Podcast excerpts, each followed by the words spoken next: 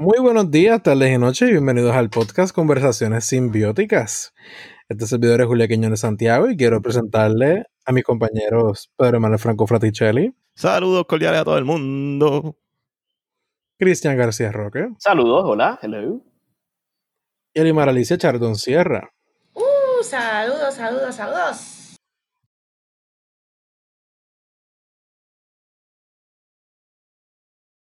Antes de, comenzar a entrar eh, en la discusión del tema de este episodio, queremos darle las gracias a nuestra audiencia por su apoyo en esta nuestra primera temporada, ya que pues este es el último episodio de esta temporada. Eh, muchas gracias por el apoyo, muchas gracias por las recomendaciones que hemos visto en las redes que han hecho otras personas eh, sobre el podcast. Muchas gracias a, Melo del podcast desde la línea podcast que nos, entrevistó, hicimos unos episodios con él y muchas gracias a todas las personas que han apoyado, a los invitados que hemos tenido en esta en esta primera temporada de este de esta jornada que nos hemos echado encima de comenzar el proyecto de conversaciones simbióticas y los resultados que hemos visto hasta ahora. Eh, en verdad estamos bien eh, emocionados por cómo vemos que hay personas recomendando el podcast, gente que lo escucha, que no solamente se escucha aquí en Puerto Rico, sino que también se escucha en Estados Unidos y en distintos países en Latinoamérica, que según vemos en las estadísticas, hay varios, el podcast se escucha en varios lugares que no nos, que nos sorprendimos en ver que se, que se escucha en esos lugares y pues nuevamente invitamos a todos los miembros de la audiencia a que sigan las páginas, las redes sociales del podcast en Instagram, Conversaciones Simbióticas, en Facebook, Conversaciones Simbióticas Podcast. Es la mejor manera en la que pueden interactuar, hacernos preguntas, dejarnos saber qué piensan de los episodios, que realmente queremos saber qué piensan sobre las distintas cosas que, que estamos haciendo y los temas que quisieran escuchar y todo ese tipo de cosas. Y pues nada, este, luego de esa, ese agradecimiento y, ese principio, vamos a entrar a lo que venimos a hablar hoy, que es, como habrán visto en el título del episodio, hoy vamos a estar hablando sobre el La Borinqueña, que es el himno de Puerto Rico.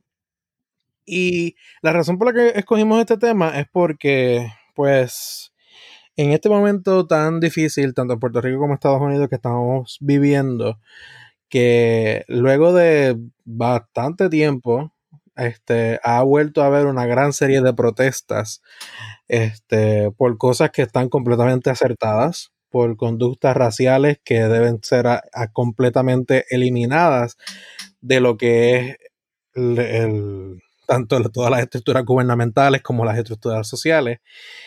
Han entrado en cuestionamiento muchas de las cosas en las que practicamos en la sociedad. En Estados Unidos eh, en Estados Unidos y en, países eh, europeos como Gran Bretaña están llamando por la eliminación de las estatuas de, dueños, de, dueños esclavistas, eh, políticos que apoyaron medidas racistas y todo ese tipo de cosas, a manera de, tomar responsabilidad sobre el pasado que tuvimos como que, que cada país tuvo y por el cual cada país fue responsable y no seguir glorificando y no seguir este, rindiéndole pleitesía a la memoria de estas personas que en realidad no fueron tan buenas personas como se les hace, como se les conoce.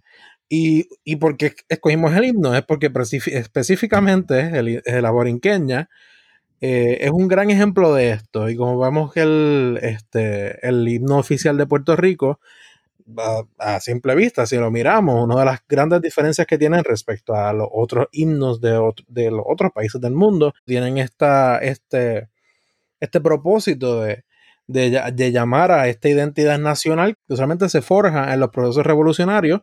Y en el caso de Puerto Rico, pues como muy bien sabemos, somos y fuimos y todavía seguimos siendo una colonia y pues nuestro proceso revolucionario nunca lo hemos tenido, excepto las, las revoluciones intentonas que han habido durante los años.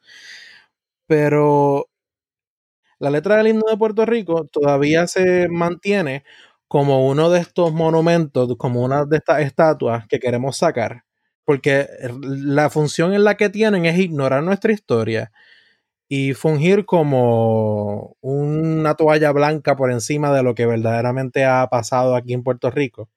Y pues eso es lo que vamos a estar discutiendo en el episodio de esta semana. Principalmente vamos a estar hablando sobre el origen del himno. Y a diferencia de muchos de los otros temas que hemos tocado aquí en el podcast, que han sido este, temas straight to the point, como que temas, ah, el Casal se fundó tal año pues, y, fue, y fue Pablo Casals, eh, la Sinfónica se fundó en tal año, el Conservatorio en tal año. A diferencia de eso, el himno tiene un pasado eh, que todavía no se sabe muy bien cómo fue que surgió. Y hay varias versiones de, de las cuales se piensa que surgió el himno.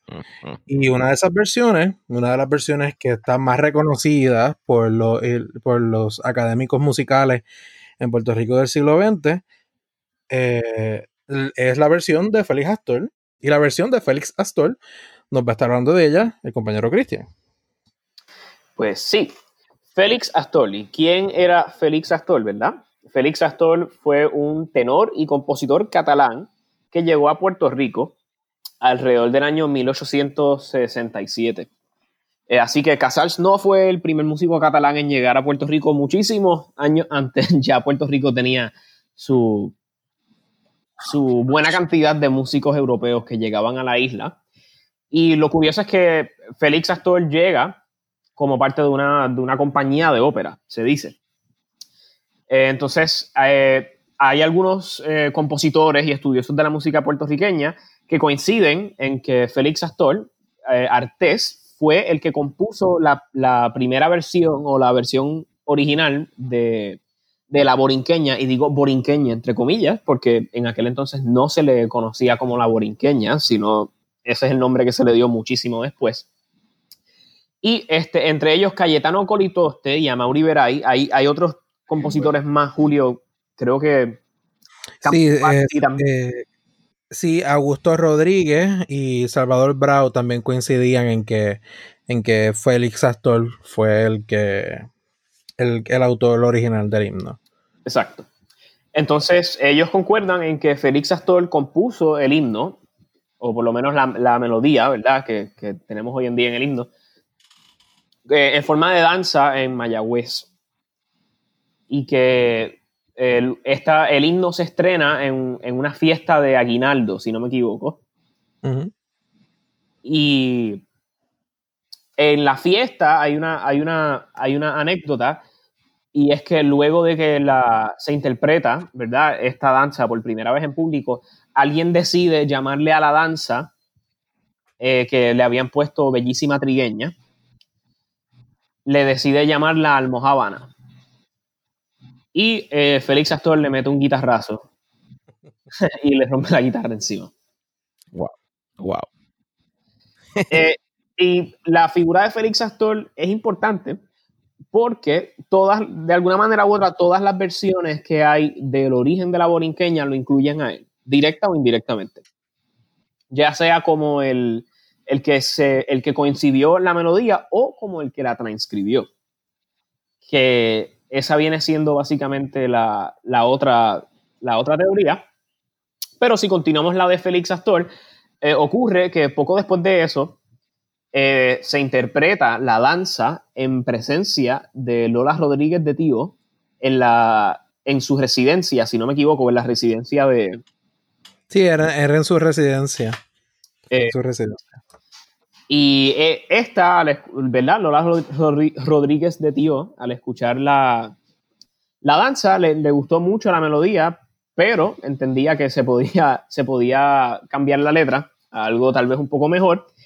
Y eh, entonces se le pone letra a lo que nosotros conocemos hoy en día como el himno revolucionario que hoy en día le llamamos himno revolucionario, pero la realidad es que esa letra es mucho más antigua y es la letra original, entre comillas. Si, si vemos a ver a la, a la melodía de Bellísima Trigueña como, su, como un himno oficial, porque la realidad es que el himno revolucionario, pues, eh, como le llamamos hoy en día, sí contiene elementos que identificaríamos como propios de un himno nacional de cualquier país.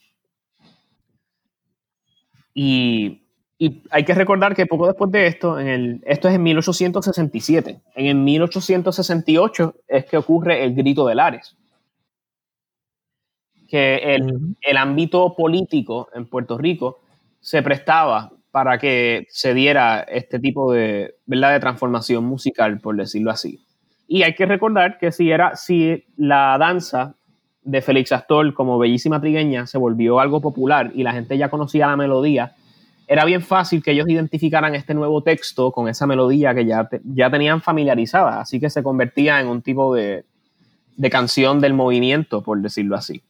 Que entonces, eh, por eso es que se hace tan difícil confirmar la veracidad de las, de las varias teorías, porque la próxima, que es la más popular, que tal vez Julio o Pedro o Limar puedan hablar de ella, que es la, la versión sangermeña, pues es bien difícil confirmar todo esto porque obviamente nadie quería decir, sí, yo compuse esto o yo compuse lo otro porque los españoles estaban, ¿verdad? En contra de todas las personas que demostraban nacionalismo en aquel entonces.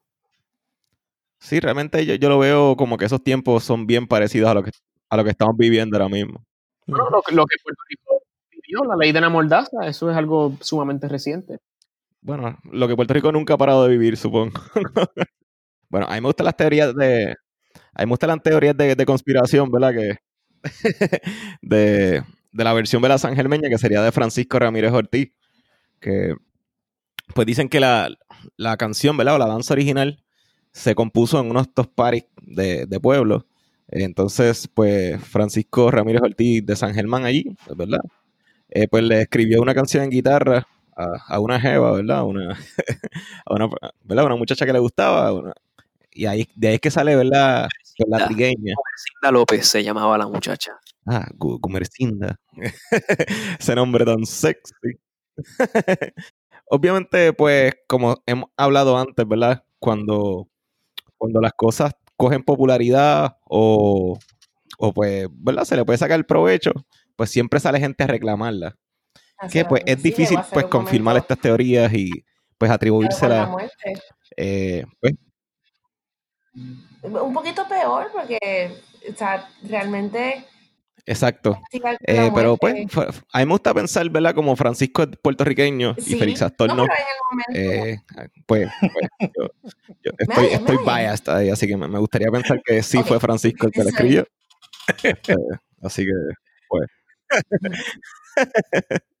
Pero la verdad, pues entiendo también el punto de que pues Francisco no tenía formación musical, Félix Astor sí, eh, y realmente al final, pues quien le dio forma, ¿verdad? Quien le encaminó, quien, quien la dio a conocer, pues fue Félix Astor. O sea que, pues entiendo, ¿verdad? Que mis colegas, ¿verdad? Eh, compositores, Campos Parsi, etcétera, los demás, pues se la otorgaran a Félix Astor, pues tiene su validez también. Pues tal vez, tal vez Félix pues fue a este party, ¿verdad? Y le escuchó, escuchó esta melodía que le encantó y pues se, se la tumbó. Pues no, no, no será el primero ni el último. Bueno, hay otra vez, hay Hacho, sí. que dicen que es que en el, en el pueblo de San Germán había una posada. Y que en esta posada, Francisco Paco Ramírez a veces se hospedaba. Y que casualmente Félix Astor, como había llegado con la compañía de ópera que estaba eh, Busati, creo que era, la compañía de ópera. Stefano Busati. Ellos estaban viajando por Puerto Rico y se estaban hospedando en, en San Germán, en, en la misma, en el mismo lugar donde Francisco Ramírez se estaba quedando.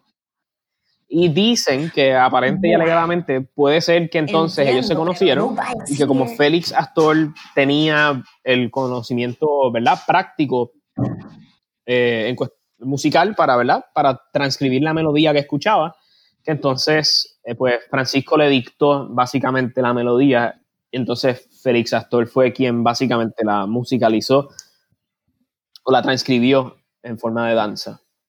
Bajó al pozo. Exacto, que pudiera ser, que es una obra, ¿verdad? De, de doble autoría, o, o por decirlo así, sí, él es el arreglista. Sí, una- Ey, arreglar música es un arte en sí mismo, no es lo mismo componer que arreglar, para nada. Pocos son los que hacen ambas. una colaboración, en- porque este, aunque, aunque yo creo que, que en la versión original decía que o sea, la versión de Ramírez decía que, que él escribió la canción por una serenata, eso se puede entender que la acompañó con guitarra y que tenía los acordes, que a lo mejor lo que, en esa versión lo que aluden es que Astor lo que hizo fue transcribirla solamente. Eh, pero como pues hay, hay mucha evidencia también pone a Astor como que poniendo su nombre en la en partitura, Sí. pues ahí es en donde entra también la duda de, de pues, qué fue lo que, verdad, lo que verdaderamente sucedió. Eso es como Edison y Este, Tesla, más o menos. Edison fue un buscón. Este, y todo el mundo sabía que él era un buscón. Este, pero pues lo que, lo que ambas re- versiones Pero no le este, gusta que le la tumba esta coinciden es que de- O sea, que en la manera en la que sea que se haya dado a conocer la canción eh, llega entonces a, a la casa de, de Rodríguez de Tío y es ella la que le da, la que le forma, la que improvisa, porque muchas de las historias y, y casi leyendas que quedan de esto es que ella improvisó la letra. Y en, reali- en realidad fue el acto de Tío en improvisar esa letra revolucionaria la que hizo que, que la gente le gustara la, la melodía y que la melodía este, se quedara y que la pieza no hubiera caído en el olvido. Sí, y actualmente, en- eh, si tú lees la letra, ¿verdad? Es una letra larguísima comparada con, pues, con, con los himnos de, ¿verdad? de, otros, de otros países que, que en sí, casi siempre los himnos, ¿verdad? Antes de grabar esto, estaba escuchando los himnos más importantes, o por lo menos muchos de los himnos pues, alrededor del mundo.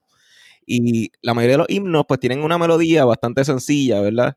Y la letra también es bastante sencilla también, cuestión de que, ¿verdad? Pues mucha gente la pueda pues, repetir y aprendérsela cómodamente.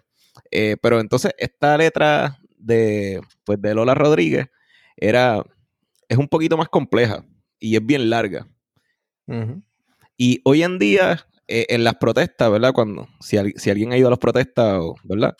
Pues no se canta toda la letra tampoco. Se canta, se canta como la mitad o, o las partes pues, más, más importantes.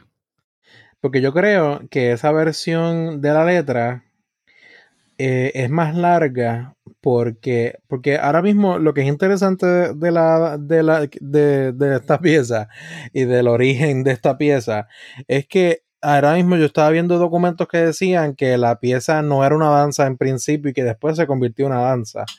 Pero, la- pero el hecho de que la pieza tiene una letra tan larga puede, puede pues, también prestarse para que uno piense de que la- tenía más letra para cubrir las repeticiones de las distintas partes de la danza.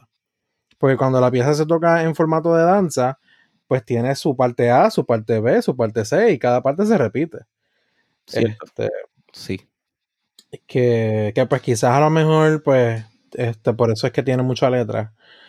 Este, porque pues literalmente cuando se canta y la gente la canta en las protestas, lo que cantan es lo que se cantaría, la versión que es la de la primera repetición, básicamente.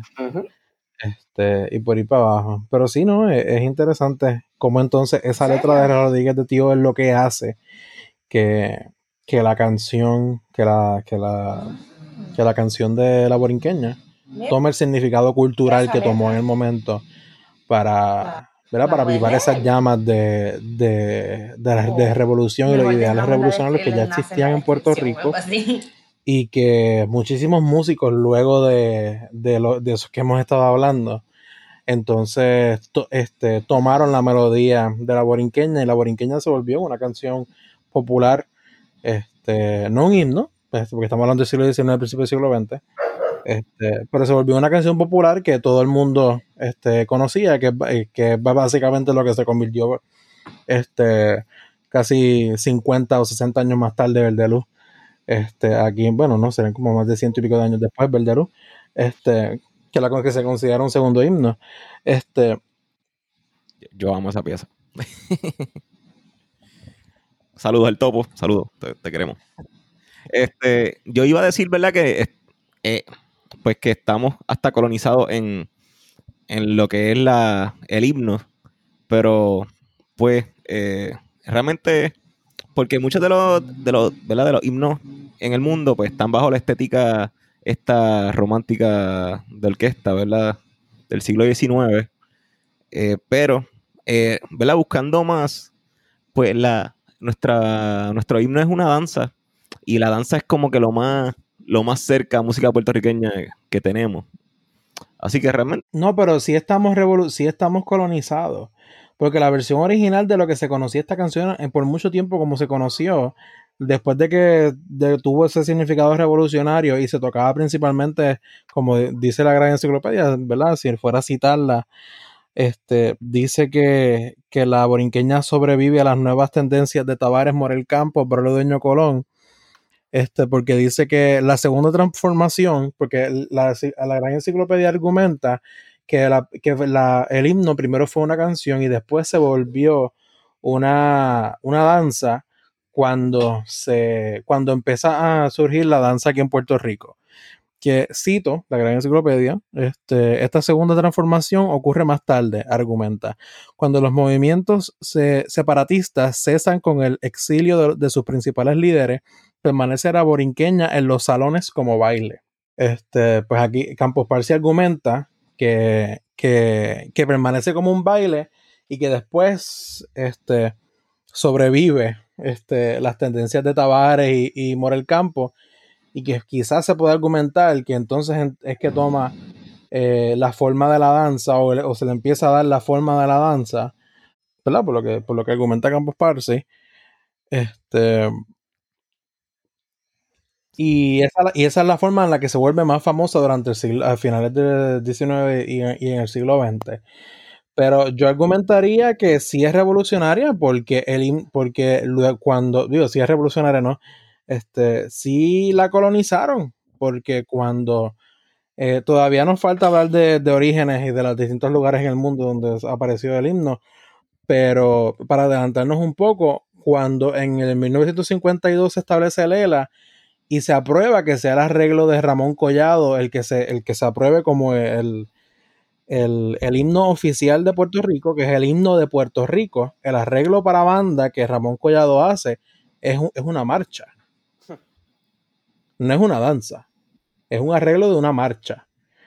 Y pues, este, la marcha no es puertorriqueña, la, la marcha es, aquí siempre las marchas pues han sido españolas o, americanas.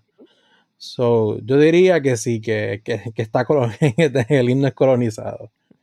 En ese aspecto, ¿verdad? Sí, este, eh, es originalmente una canción popular porque es de pueblo, qué sé yo, salió, salió de una danza es bailable, qué sé yo. Pero pues sí, tienes razón. Eh, pero es interesante que todas las marchas de la mayoría del mundo. No, no, el himno moderno. Eh, son, son marchas. O sea que es como si la música, pues, para la, pues para los himnos de los países fuera regida por Europa. Eso, eso, está como que intenso. Sí, pero también el significado que tiene la marcha, el significado de la guerra y como estábamos hablando de revolución. A mí de los himnos que más me gustan, y, por favor no me, no, me tilden de no me tilden de, de comunista rojo. Pero a mí, uno de, a mí uno de los himnos que más me gusta es el himno de la Unión Soviética. Porque, o sea, es, es literalmente... Exacto, o sea, este, no me tilden de comunista rojo. Vayan y escuchen el himno de la Unión Soviética. Pon el audio, Julio, ahora. En YouTube. Vamos a poner el audio ahora.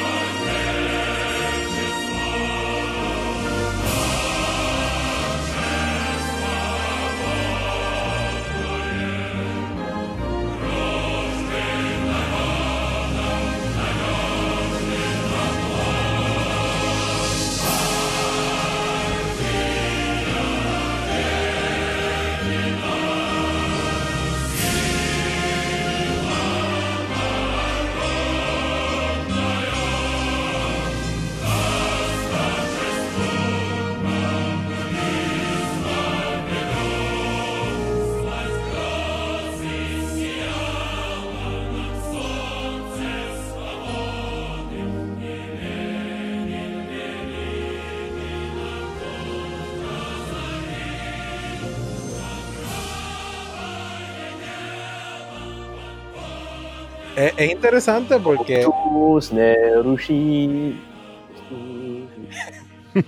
es interesante porque no es, es- es bien distinto a, a- a lo que Pedro está diciendo. La- muchos de los himnos son, son marchas o son este, canciones así revolucionarias. El himno es revolucionario y el himno pues está hablando de, de, de- de- los juntos, los hermanos, ¿verdad? Este, cogerla al compañero y al, al camarada y tú sabes. Fíjate, Pero es- es- estás escuchando el himno de Japón y está súper chévere también. Y es, es bien diferente estéticamente, es, bien, es medio modal. eh, es- está interesante. Sí, el de Japón yo no lo he escuchado. Y es uno de los pocos himnos que no está colonizado porque Japón en sí, pues, este, eran autónomos. O sea que no, no eran una colonia.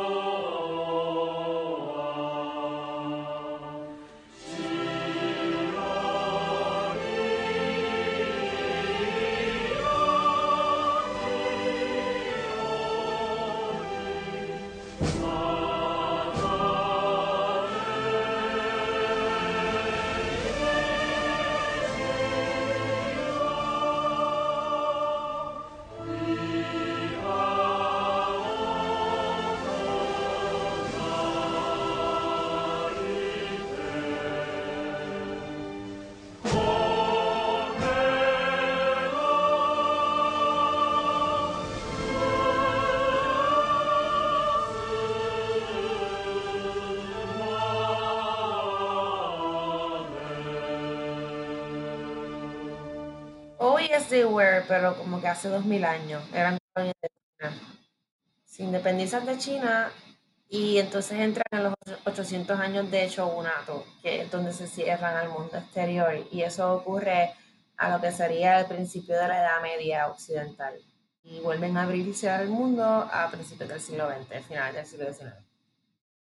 Ahora que Pedro menciona un poco de los distintos países y de himnos, eh, es interesante porque la borinqueña no solamente ¿verdad? fue un, el, ¿verdad? lo que podemos decir, no quiero, no eh, probablemente llamarlo como un virus es un poco insensible en los tiempos que estamos viviendo, pero literalmente la, la musicalmente la, la, la melodía de la borinqueña es tan contagiosa, como que es tan pegajosa, que como estábamos hablando antes de empezar a grabar, Puerto Rico este, estuvo bien lleno durante el siglo XIX y siglo XX y antes de muchas compañías de, de ópera y de teatro y muchos músicos que venían en- que entraban y salían de la isla entre Europa y el y el Nuevo Mundo pues porque Puerto Rico era un puerto donde paraban los barcos y en la historia se sabe que eh, la melodía de, de la borinqueña se ha encontrado en distintos países, entre ellos México, eh, Haití, donde se tradujo al francés, Venezuela, Santo Domingo y Panamá. También se menciona este, que en Brasil se hizo una adaptación al portugués y se cantó como canción infantil con, con ajustes rítmicos y presentada como melodía popular anónima. En Cuba se dice que se editó como danza cubana con el nombre de Mi Amor y propiedad de Milton Kong, pero la versión que más, que, que más ha dado o que más se ha reconocido en, ¿verdad? Y que más pertinente a nuestra historia es la peruana, porque se dice que en Perú existe una canción tradicional conocida como La Bellísima Peruana, cantada por generaciones y cuyo autor se desconocía. Entonces, por un tiempo se pensaba que, que la borinqueña no era de Puerto Rico, porque, porque había mucha evidencia de que, de que, de que y habían artistas y personas que por muchos años cantaban esa canción popular en Perú.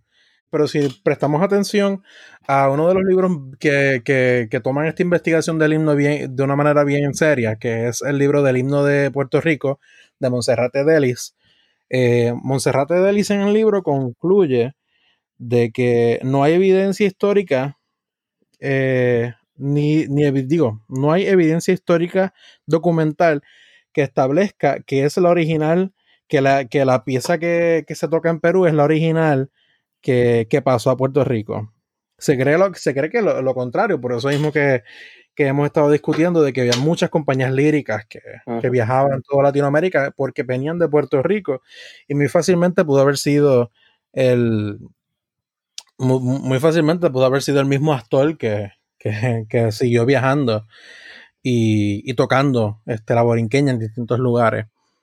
Y, y eso, eso representa algo bien interesante porque es algo que, que a mí me resulta bien interesante en el aspecto de, de la musicología, cómo hay melodías en, en este caso, este, cómo hay canciones que ahora que en este mundo moderno que estamos y en el mundo moderno que estuvimos en el siglo XX eh, y un poco en el siglo XIX, que poco a poco se fueron rompiendo las, ba- las barreras de lo que, de lo que es- eran los países y cómo han surgido distintas variaciones en canciones y cómo ha habido este flujo de melodías y de música en- entre distintos países que muchas veces es consciente, pero muchas veces no lo es. Ahora mismo hay una versión de, de un 6, que no recuerdo muy bien cómo es que se llama el 6, pero hay una investigación bien avanzada que, que reporta, esto, una investigación musicológica que,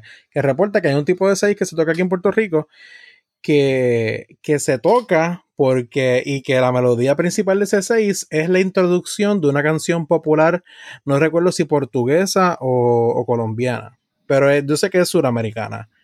Este, y, un músico ahora mismo no recuerdo cuál es el, el, seis- el tipo de 6 que se llama, pero la melodía principal y la melodía característica de ese 6 eh, se formó, ¿verdad? Se, se tomó de esa melodía, digo, de, de esa melodía in- introductoria de una canción popular eh, suramericana, porque hubo un grupo de músicos puertorriqueños que estuvieron viajando, que tocaban música jíbara, que estuvieron viajando por, por Latinoamérica. Y se dice que esa versión surgió por eso. Y ese tipo de interacciones así que, que cruzan fronteras y pues tú puedes decir, ah, mira, esto es de aquí, no, esto es de acá, o, o, pues puede ser muy bien de muchas cosas, porque pues de eso podemos hablar de tantos géneros de música popular como también música clásica, como hay barreras que se rompen y cosas similares pasan en, en, en partes del mundo bien distantes. Y eso es lo que me resulta también interesante, cómo se puede también ver esa correlación en el tema del himno. Fíjate, eh, si yo tuviera la, la opción de volver al pasado, creo que volvería a este punto en específico porque eh, siento, siento que es un siento que es un periodo de historia bien interesante. Eh, Todo esto de, de formación y, y cuando Puerto Rico está casi independiente y está creando el himno y existe Lola Rodríguez de Tío y un Betance. eh, eso, eso es súper intenso, mano. Yo- yo- me, me encantaría estar viviendo en ese. Bueno, no me encantaría ser, ser un puertorriqueño en ese periodo, porque probablemente me maten, pues, como yo soy. probablemente hubiera muerto. Yep. Me llevo una pistola de acá. Pues. Hashtag me too. Sí, no, Ahí me quedaban en la hoguera. yo- a mí se me va la, a mí se me va, porque yo a veces me voy en esos viajes y digo, ya lo que sería haber vivido en aquella época, pero lo que estamos viviendo ahora, yo creo que, Sí, es súper intenso también. Yo creo que nosotros hemos vivido cosas bastante intensas. Yo me pegaría el coronavirus y se lo pegaría a Cristóbal Colón, algo así. que- Para que lo mate antes de. y nos mataban. Bueno, que haciendo lo mismo que hicieron los conquistadores con todos los indígenas del Nuevo Mundo cuando llegaron, los infectaron con todas sus enfermedades. Exacto. Exacto, es como que payback. Exacto. Así que no es nada que no haya ocurrido antes. No, definitivamente, pero probablemente ahí nadie, ahí nadie se hubiera salvado. Este, Exacto, o sea, si, si nosotros tuviéramos la opción, la posibilidad de viajar al pasado ahora mismo, pudiéramos matar a todo el mundo y extinguir la raza humana con los patógenos a los cuales nosotros ahora mismo somos inmunes y ellos no, y los cargamos como quiera. So, yeah, pudiera significar el simple hecho de viajar al pasado Doctor Who es una mentira. de la raza. Eso yo iba a decir. Eso yo iba a decir. O sea, tú estás diciendo que Doctor Who es una mentira. Este, No spoilers. Eso mismo yo iba a decir. Me callo. El show hubiese sido bien aburrido si, en- si hubiesen matado a toda la humanidad en el segundo o tercer episodio. Pero piénsalo Este- bien, desde un punto de vista químico. ¿Cuánto, cuántas, ¿Cuántas enfermedades se han logrado controlar en el último siglo que jamás hubiera pensado? pero la seguimos cargando. Lo que pasa es que nuestro sistema inmune está, it's boosted. Cool. La letra de la borinqueña, como la conocemos hoy en día, lo que mucha gente no sabe es que originalmente se publica como parte de un cancionero dirigido para, a- para niños. Ujú. De hecho, el, el libro donde se publica por primera vez la letra de la borinqueña, como se conoce hoy en día, se llama Cantos Escolares. Que, que fue, eso es en 1903, con el, el texto es de Manuel Fernández Junco, y los arreglos musicales en, en el libro eh, son de Braulio Dueño Colón. Así que el himno, como existe actualmente, el himno oficial, según el gobierno de Puerto Rico, es una canción de escuela, una canción para niños. Este, Yo estaba que- leyendo, yo estaba leyendo que, que fue Romero Barceló en el 77 el que aprobó la letra que el himno- actual que tiene el himno. Realmente si lo piensa es intenso. Eh, a veces no le queremos hablar de sexo a los niños porque se- los contamina. Pero eh, eh, es, es sorprendente las cosas que le metemos a veces a los niños en la cabeza y que eh, es probablemente que nunca entiendan. Eh, eh, eh, uno, uno piensa... Yo, yo por eso no podría tener un hijo. Eh, eh, es, una, es una responsabilidad demasiado grande. Como que, wow. Yo, es que yo le hablaría, claro, de- desde siempre. Como que, mira, esta es la que hay. Supongo que eso le pasa a los hijos, ¿verdad? De, de, pues, de personas como Tito Callaco, algo así. que están bien claros. No, claro, pero yo la versión del himno que Cristian está diciendo es la versión este, fresita, que era la que estaba, que era la que estaba en, en los cancioneros para niños.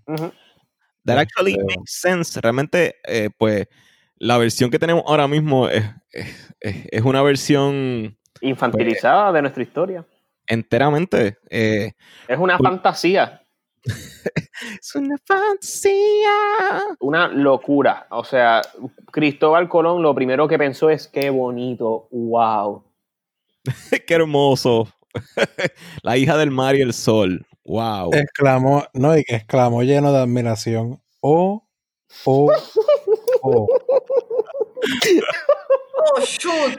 Eso, eso, Never thought about it that way.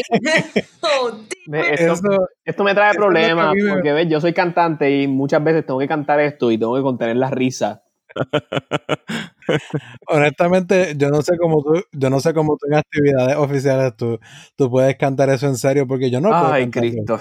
Me ha pasado y con mm, no, no voy a hablar. Pero sí. Está tan normalizado que uno ni lo piensa. Mira para allá. Ya, no puedo, ya no lo puedo. I, I cannot unsee it now.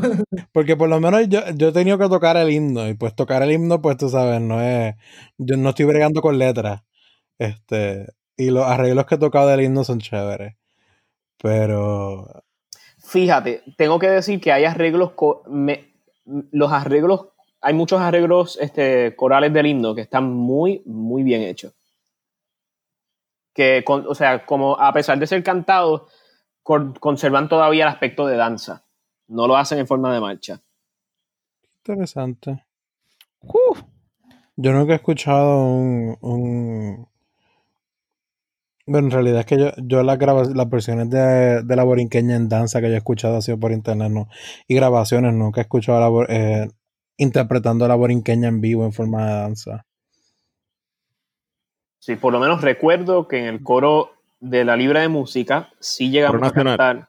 No, en el, en el coro del, en el coro superior, creo, de la, de, de la Escuela Libre de Música, que es la directora Ana Luisa Rosario, eh, sí llegamos a cantar una versión del himno que era en forma de danza. Wow. No recuerdo exactamente qui- de quién fue el, el arreglista, pero sí. ¿Verdad? Se, se canta de manera diferente la danza a una marcha. ¿Se canta qué? Bueno, no sé si una marcha se canta. Bueno, como, eh, como, se, como se siente el, el, el pulso, es, es algo es totalmente diferente.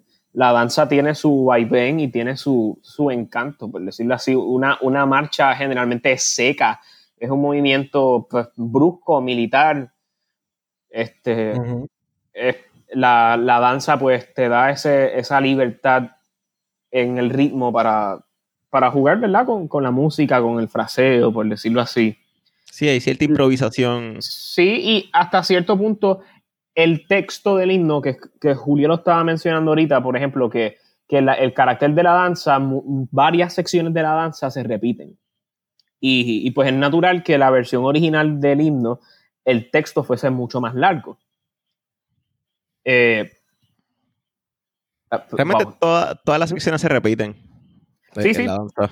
to- todas se repiten. Pero que sí, el carácter, el carácter de la danza, al, al tener un, al ser rico en texto, porque el texto se repetía, este, pues esa, esa libertad rítmica da, por lo menos yo como cantante tengo, eh, se me es más fácil añadirle colo- colores y expresar y uno darle más inflexión a lo que uno está cantando. Porque el ritmo y la naturaleza de la música te deja jugar más con eso. Es como cantar un bolero, por ejemplo, cantar, uno no canta un bolero seco. O sea, imposible. Uno juega con el ritmo y con el, y con ¿verdad? el texto y la inflexión y todo eso. Que, Sí. que va mano en mano el carácter, o sea, el, el sentimiento del texto con el hecho de que se interprete como una danza. Tú lo interpretas como una marcha y suena como algo formal, ritualístico, que en verdad, pues, otra vez vamos a escuchar el himno en otro evento oficial. Sí. Sí, es un sentimiento distinto. Es, es casi, es como dogmático. Sí. ¿Verdad? Y- es todo esto de que eh, para escuchar el himno hay que ponerse la mano en el corazón y no se puede aplaudir al final y todo esta, ¿verdad? Todo este protocolo de, de, de dónde sale, de, de Wagner probablemente. No creo que tenga que ver con Wagner. Este, No es para tanto. y- no. No es Dinkelberg. Probablemente, probablemente Wagner se ponía la mano en el pecho cuando terminaban su ópera. Pero O cuando sentí un leve infarto. o cuando sentí un leve infarto. Una, de- una arritmia cardíaca después que una tro- alguien se desafinaba o algo así. Gente hablando en el teatro. la gente hablando mientras o joncando durante la ópera esas de- larguísimas. Este, Alguien aplaudió entre movimientos, oh no. Mira, que, que no es chiste que en las óperas en Bayreuth se hacían, en los intermedios la gente se iba a cenar a veces. jurado. La gente, la, gente cenaba en el intermedio de la ópera. Yo me hubiera ido a cenar también. Mano, Yo, yo ¿tú sabes lo que duran esos actos? Yo, yo me hubiera ido a cenar también. yo me- yo me hubiera ido a Pisa de Birra de- del Bellas Artes y no volvía. Anuncio no pagado. Chacho, no. Eh, pero, pero sí, probablemente esa costumbre salió, pues, como salen todas las costumbres este, militares y ritualísticas así de respeto a, a la autoridad y al gobierno, y tú sabes. Fíjate, algo interesante que estaba, ¿verdad? estaba escuchando ahorita es que en todos los himnos hay, hay instrumentos como un, un redoble, un redoblante y, y trompeta. Son como que do- dos instrumentos bien importantes y la voz, obviamente. Pero Pues de nuevo, porque, porque eso alude a, La guerra. este mar- a la guerra, al sentido este marcial, la marcha que tiene, a lo mismo que hemos estado mencionando, de que los himnos usualmente tienen este carácter de guerra, de, de la identidad, de estos momentos en la historia de estos países cuando la- su identidad nacional se forja, que usualmente es cuando, ¿verdad? Cuando tienen estos procesos revolucionarios. Y cuando tú quieres desligarte del que te estás fastidiando. Y pues vamos a la guerra. Este, estaba buscando que los redoblantes es un instrumento bien viejo realmente, no, no es algo de ahora. no, viejísimo. Sí. Lo que es el- eh, me pregunto, eh, Los tambores de guerra se han usado por miles de años. Exacto. Exacto. O sea, Tienen el mismo funcionamiento. pero saldrán de los negros o, o siempre se supo ahí como que, ok, se, se le puede dar al- a la piel de un animal y suena bien súper. Sí, yo creo que eso ha sido. Yo en verdad no estoy seguro de. No estoy seguro de la historia, porque la historia de la, de la percusión es un, un asunto súper larguísimo. Y, pero yo pienso que hay, que han habido, no solamente en África, no creo que haya sido solamente en África, en donde se le haya ocurrido a personas este, coger el cuero de un animal muerto y ponerlo alrededor de, de, de un cajón o de, o de un barril y, y- y darle con un palo. horrible. Este, no, sí, no, sí, porque, o sea, a veces pensamos que hay cosas que son únicas de una cultura y, y hay análogos en muchísimas otras culturas. que no creo que, que haya sido algo específicamente de África, específicamente cuando, cuando estamos hablando de que en, en Europa, como que antes de que la orquesta, la primera orquesta sinfónicas que se formaban, tenían este, tambores este, que se afinaban, ¿verdad? se afinaban mal, se desafinaban, pero como que tenían tambores. Y siempre los tambores existían, este, con, como Cristian estaba diciendo, los tambores de guerra. Este, eh, siempre en la guerra este, habían este, soldados que se encargaban de tocar los tambores, sonar flautines y trompetas para aparentar que ser ejércitos más grandes de lo que eran. este, e, e intimidar a, los, a, los a los enemigos que pues esa era la función de la música de guerra en aquel momento. En las naves también, para sincronizar los remos. Exacto. Exacto, que sincronizaban los remos y todo, tocando un tambor. Este, pero que, es algo es interesante. Es algo que tiene análogos en mucha cultura. Bueno, yo pienso que, ¿verdad? Eh, el himno de Puerto Rico, eh, en, vez, de ser una marcha, pues tiene, tiene dos opciones. O puede ser, ¿verdad? Un 6 ¿verdad? Con, eh, qué sé yo, puede ser la borinqueña en 6, ¿verdad? O puede ser un reggaetón. I mean.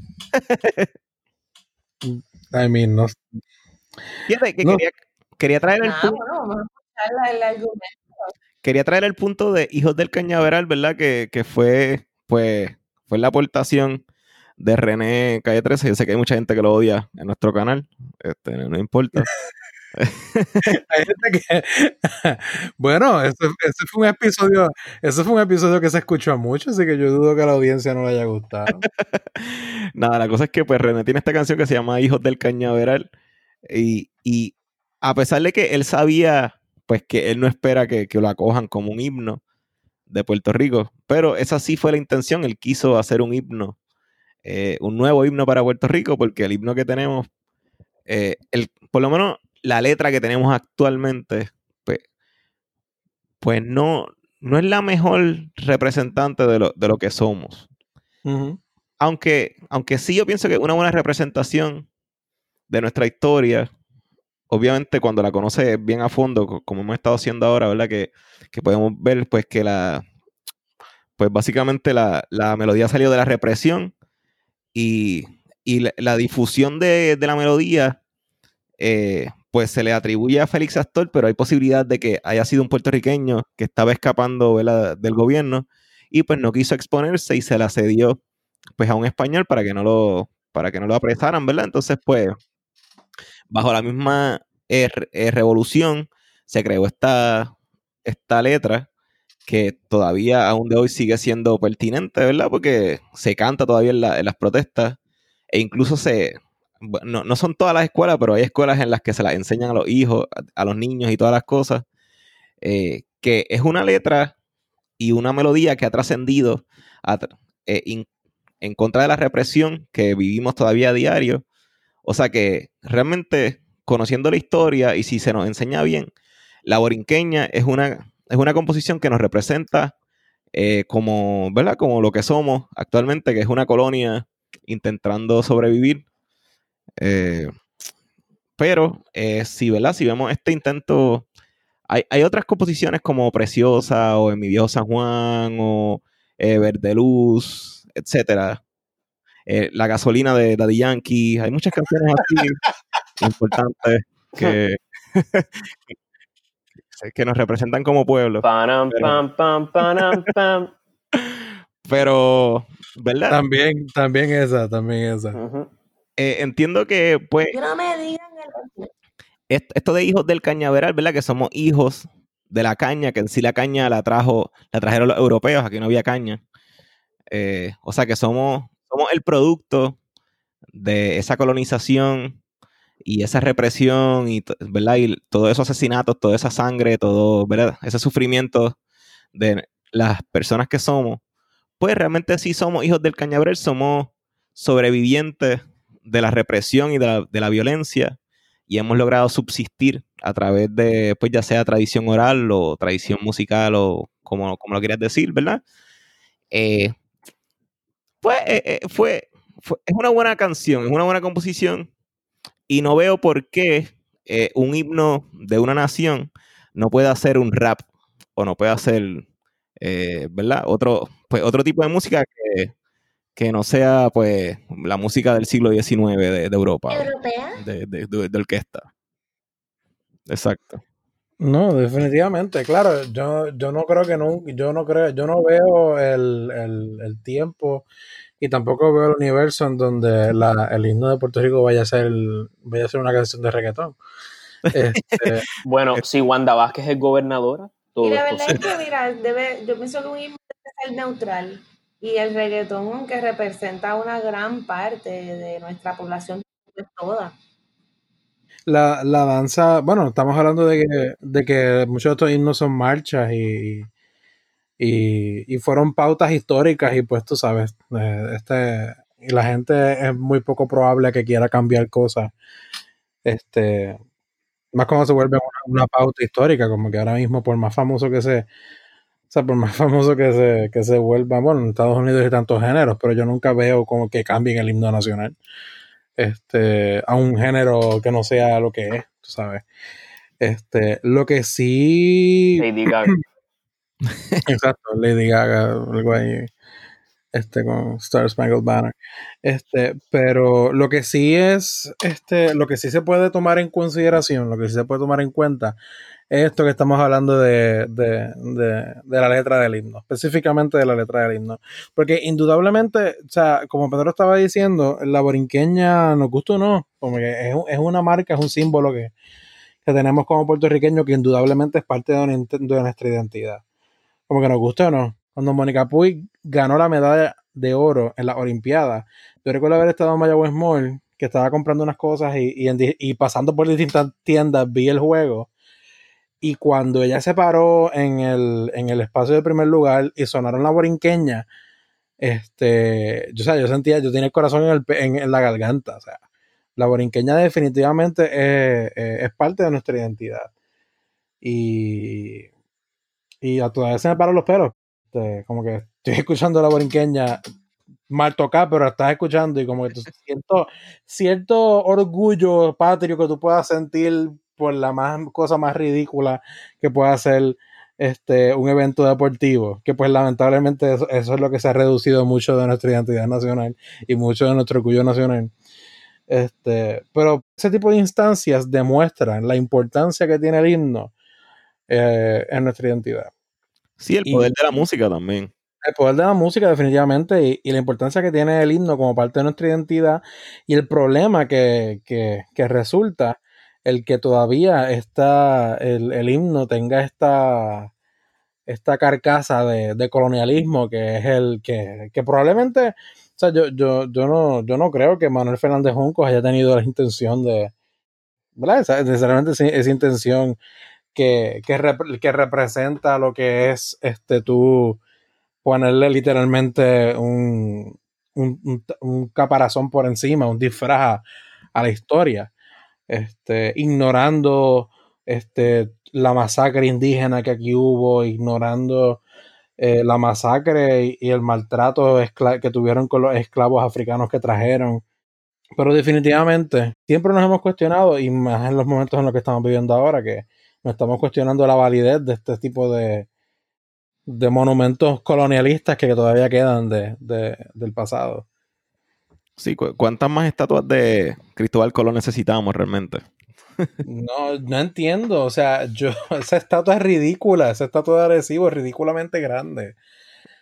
Y, y en pues todo claro, el mundo están tumbando estatuas y aquí Lo tenemos en el himno. queremos la más grande posible. la más, gran- más grande que la estatua de la libertad. Es increíble. La estatua del. de- la o sea, exacto, la estatua de la esclavitud, del colonialismo. Tienes la de la libertad y tienes la del colonialismo, aquí mismo. Tiene la de colonialismo. No, pero, pero pues tú sabes, este, hay que pensar en el turismo. Este. Sí, me dijeron que hay un package ahora, que, te, que compras el package y en el package viene la prueba del COVID y, la bici, y el tour por, la, por, la, por las facilidades de la estatua. Mira, eso, yo he visto, yo he visto, o sea, yo, yo la última vez que pasé por allí, que la vi de lejos, desde la número 2, Este, pero yo he visto fotos de ese sitio y eso literalmente hicieron en un solar ahí, súper raro, no tiene nada alrededor. Y tú me vienes a decir a mí, ah, no, mira, hice esta estatua por turismo, para traer más turismo al área. Eso es como cuando alguien se antoja de un mueble que no va en lo absoluto con el entorno, pero quieren el mueble ahí y lo ponen en el medio, pues eso es lo que hicieron. Sí, definitivamente, definitivamente. Lo único que el mueble cuesta millones de dólares y representa un pasado bastante nefasto. Yo de Arecibo lo que sé es que pues es el pueblo más grande de Puerto Rico y que pues de ahí uno se tira de paracaídas, que ya, ya lo hice, está súper cool. Este, pero sí. Mi abuelo es de Arecibo. Ahí está la UPR también, la UPR de Arecibo. También.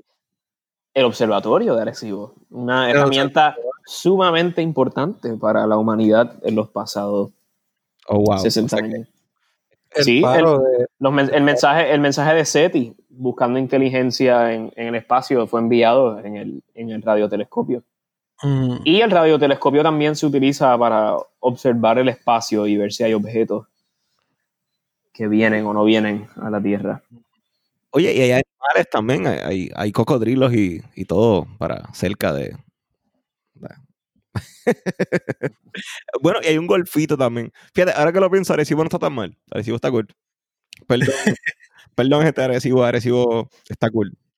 Yo he escuchado que después del huracán eh, las cosas han estado, han estado medio feas ahí en Arecibo. Pero aparte de eso, este. Así que este, Golden Eye se, se grabó allí también, en Arecibo. Es cierto.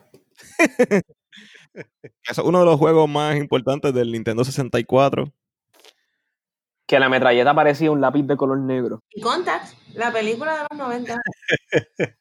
Cierto, Contact. Yo nunca he visto Contact.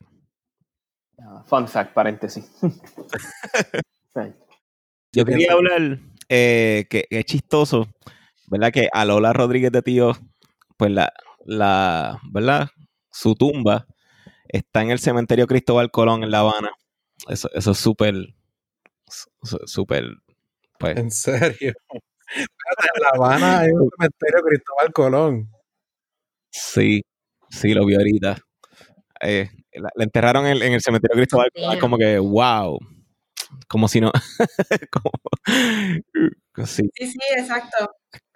es súper irónico. Pues, pues nada, los sucesos recientes del movimiento de que las vidas negras importan, por decirlo en español, porque sí, estamos en Puerto Rico. Y pues nada, la historia, la historia de resistencia eh, eh, en una lata para como que para terminar el, el episodio o algo así.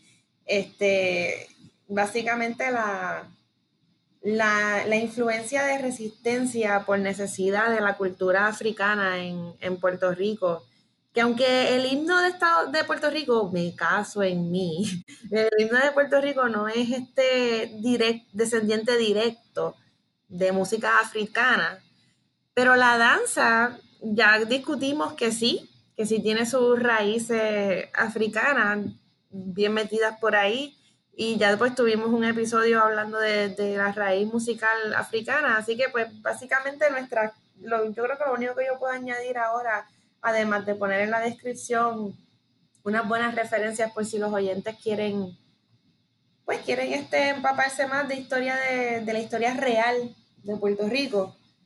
Este, pues nada, el, según ¿verdad? Aquí hablando, voy a como que leerle las notas que tengo así por encimita. Eh, según la doctora Yasmín Hernández, eh, para los para ella para los yorubas el arte es lo supremo yoruba pues es esta una de las religiones africanas que vienen con la esclavitud y pues el arte es lo supremo para ellos todo el arte es supremo Obatala fue el primer orisha perdón, Obatalá fue el orisha que creó los humanos. Él fue el primer artista. Y esa es más o menos una cita medio directa, medio refraseada de esa doctora. Y ella también hace una, una, un resumen que yo interpreto como, como que el crear una obra de arte es representar el H. El H, según esta religión, es la energía que uno puede representar o tener. Y según esta religión, crear algo es representar el H a través de dicha obra, hecha con las manos. Y otro, otro evento que a mí, por lo menos en esta investigación como individuo, me chocó aprender, que uno lo sabe, pero, pero leerlo a los treinta y pico de años y, tener la capacidad de imaginárselo es bien diferente a cuando te lo dice un maestro en la escuela. Y es que, pues, eh, los esclavos que llegan, llegan desnudos. Ellos tenían una cultura, pero ellos les quitan toda su ropa, les quitan todos sus adornos, les quitan todo lo que los identifica aparte de su piel. Y pero trae dentro de su cabeza, trae la cultura y eso da paso, trae la cultura y también trae productos como el guineo, el plátano, el llame, el llame. Pero el más importante, trae células rítmicas ancestrales en su cabeza y hay por lo menos, en Cuba por lo menos hay 165 células rítmicas ancestrales que han sobrevivido los 400 años de, esclavitud junto con sus instrumentos originales.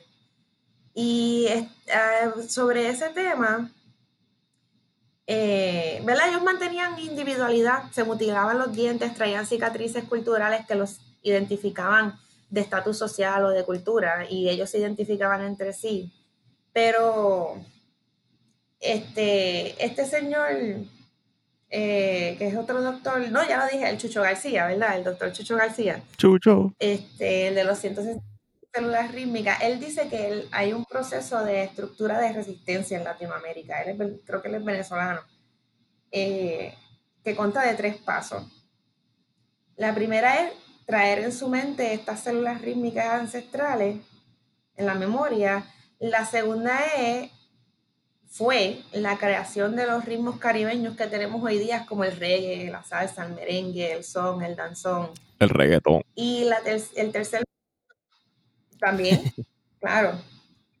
El tercer paso es la innovación, que ahí yo diría que entra el reggaetón en la innovación, porque el reggaetón viene como parte de cierta revolución tecnológica dentro de la capacidad de grabar el sonido y reproducirlo.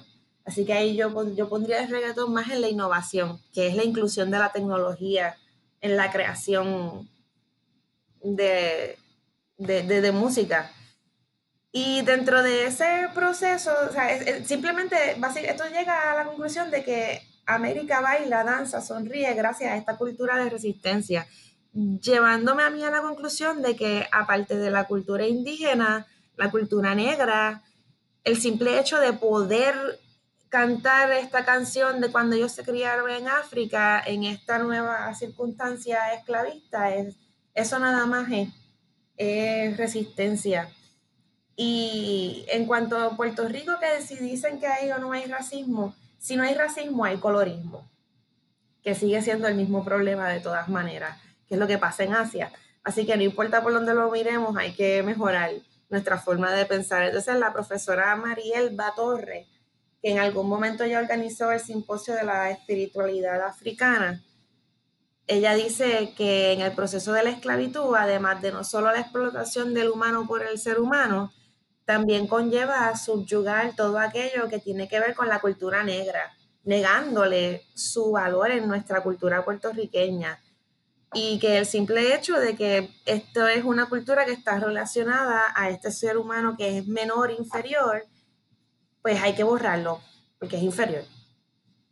Eso lleva a un sincretismo religioso, que es donde los negros africanos que están aquí esclavizados encuentran maneras de representar lo que ellos recuerdan de su cultura, ya sea a través de la bomba, de la plena, del baile, de los carnavales y de diferentes celebraciones que aunque tienen un origen religioso católico, ellos buscan cómo con el sincretismo religioso seguir, seguir manteniendo sus creencias y, solamente el africano que sabe se va a dar cuenta del personaje de que porque este hombre está vestido de mujer en esta celebración, o porque los de gigantes, o porque los cabezudos, o porque el entierro de la sardina, etcétera.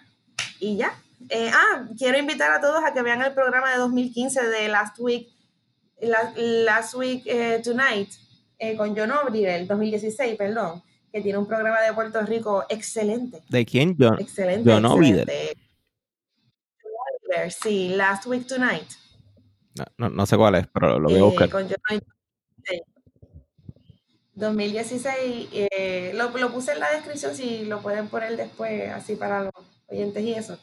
Es muy comprensivo de la historia de Puerto Rico desde la invasión estadounidense. Sí, es interesante que realmente el, el reggaetón se ha vuelto un meme también. Es que todo se ha vuelto un meme. en ¿Cómo el así? siglo. Bueno, de que el, pues, ya como la pista del tum pa tum pan ta ta ta ta ta ta tum pa tum pam, que se ha vuelto un meme, es más una caricatura de, de lo que fue el regga- pues el pues de lo que fue el género en un principio. Ahora mismo pues el reggaetón es es como un es como una plantilla ahí medio extraña en la que le, le ha encajado el pop Pero, también. o sea, tú, yo como persona que no sigo el reggaetón, a mí se me hace diferenciar lo que tú me estás diciendo entre esa es tu opinión en cuanto a la música nueva o es que simplemente como el reggaetón evoluciona tan rápido, lo que tú identificas como reggaetón ya evolucionó y por eso ya tú no te sientes tan afín con eso. Eh, no, no, no entiendo la pregunta.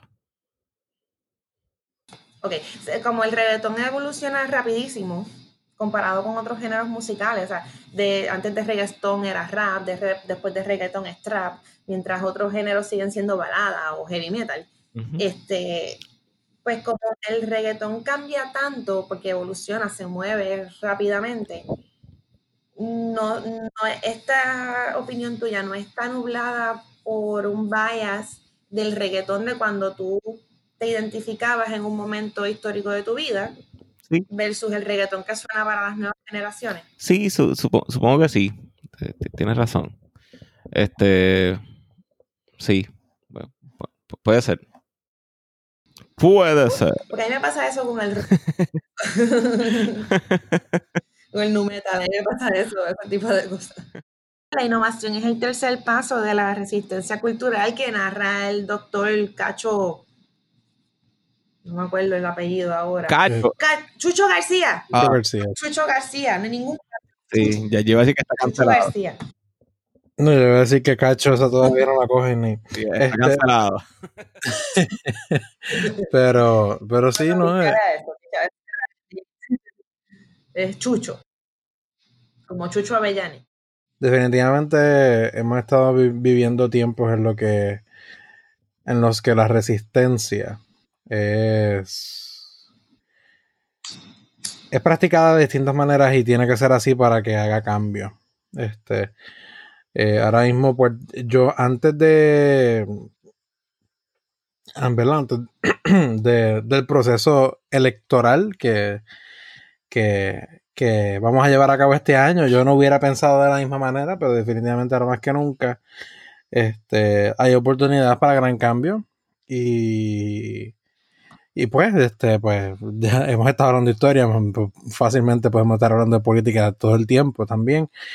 Este, porque todo en este ámbito histórico que estamos hablando, todo tiene que ver, que todo está relacionado.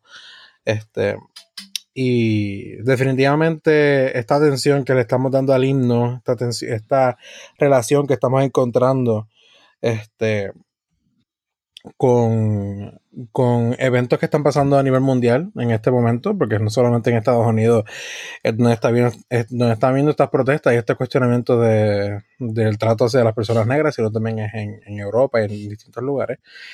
Este, tenemos que cuestionarnos todo, tenemos que, cuestionarnos este, la manera en la que vivimos nuestra vida, la manera en la que nosotros pensamos y nos muestra que el proceso de deconstrucción social es uno que es constante.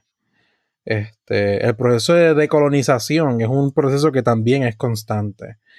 Este, yo estaba viendo que alguien dijo en Facebook los otros días que Facebook no, este, estaba leyendo, este, no recuerdo si era, en algún lugar fue que lo vi, que alguien estaba mencionando que, que el hecho de que tu, que, tu familia sea racista, sea este, lo que sea, no quiere decir que tú, que tú puedas hacer lo mismo, que tú puedas hacer lo mismo.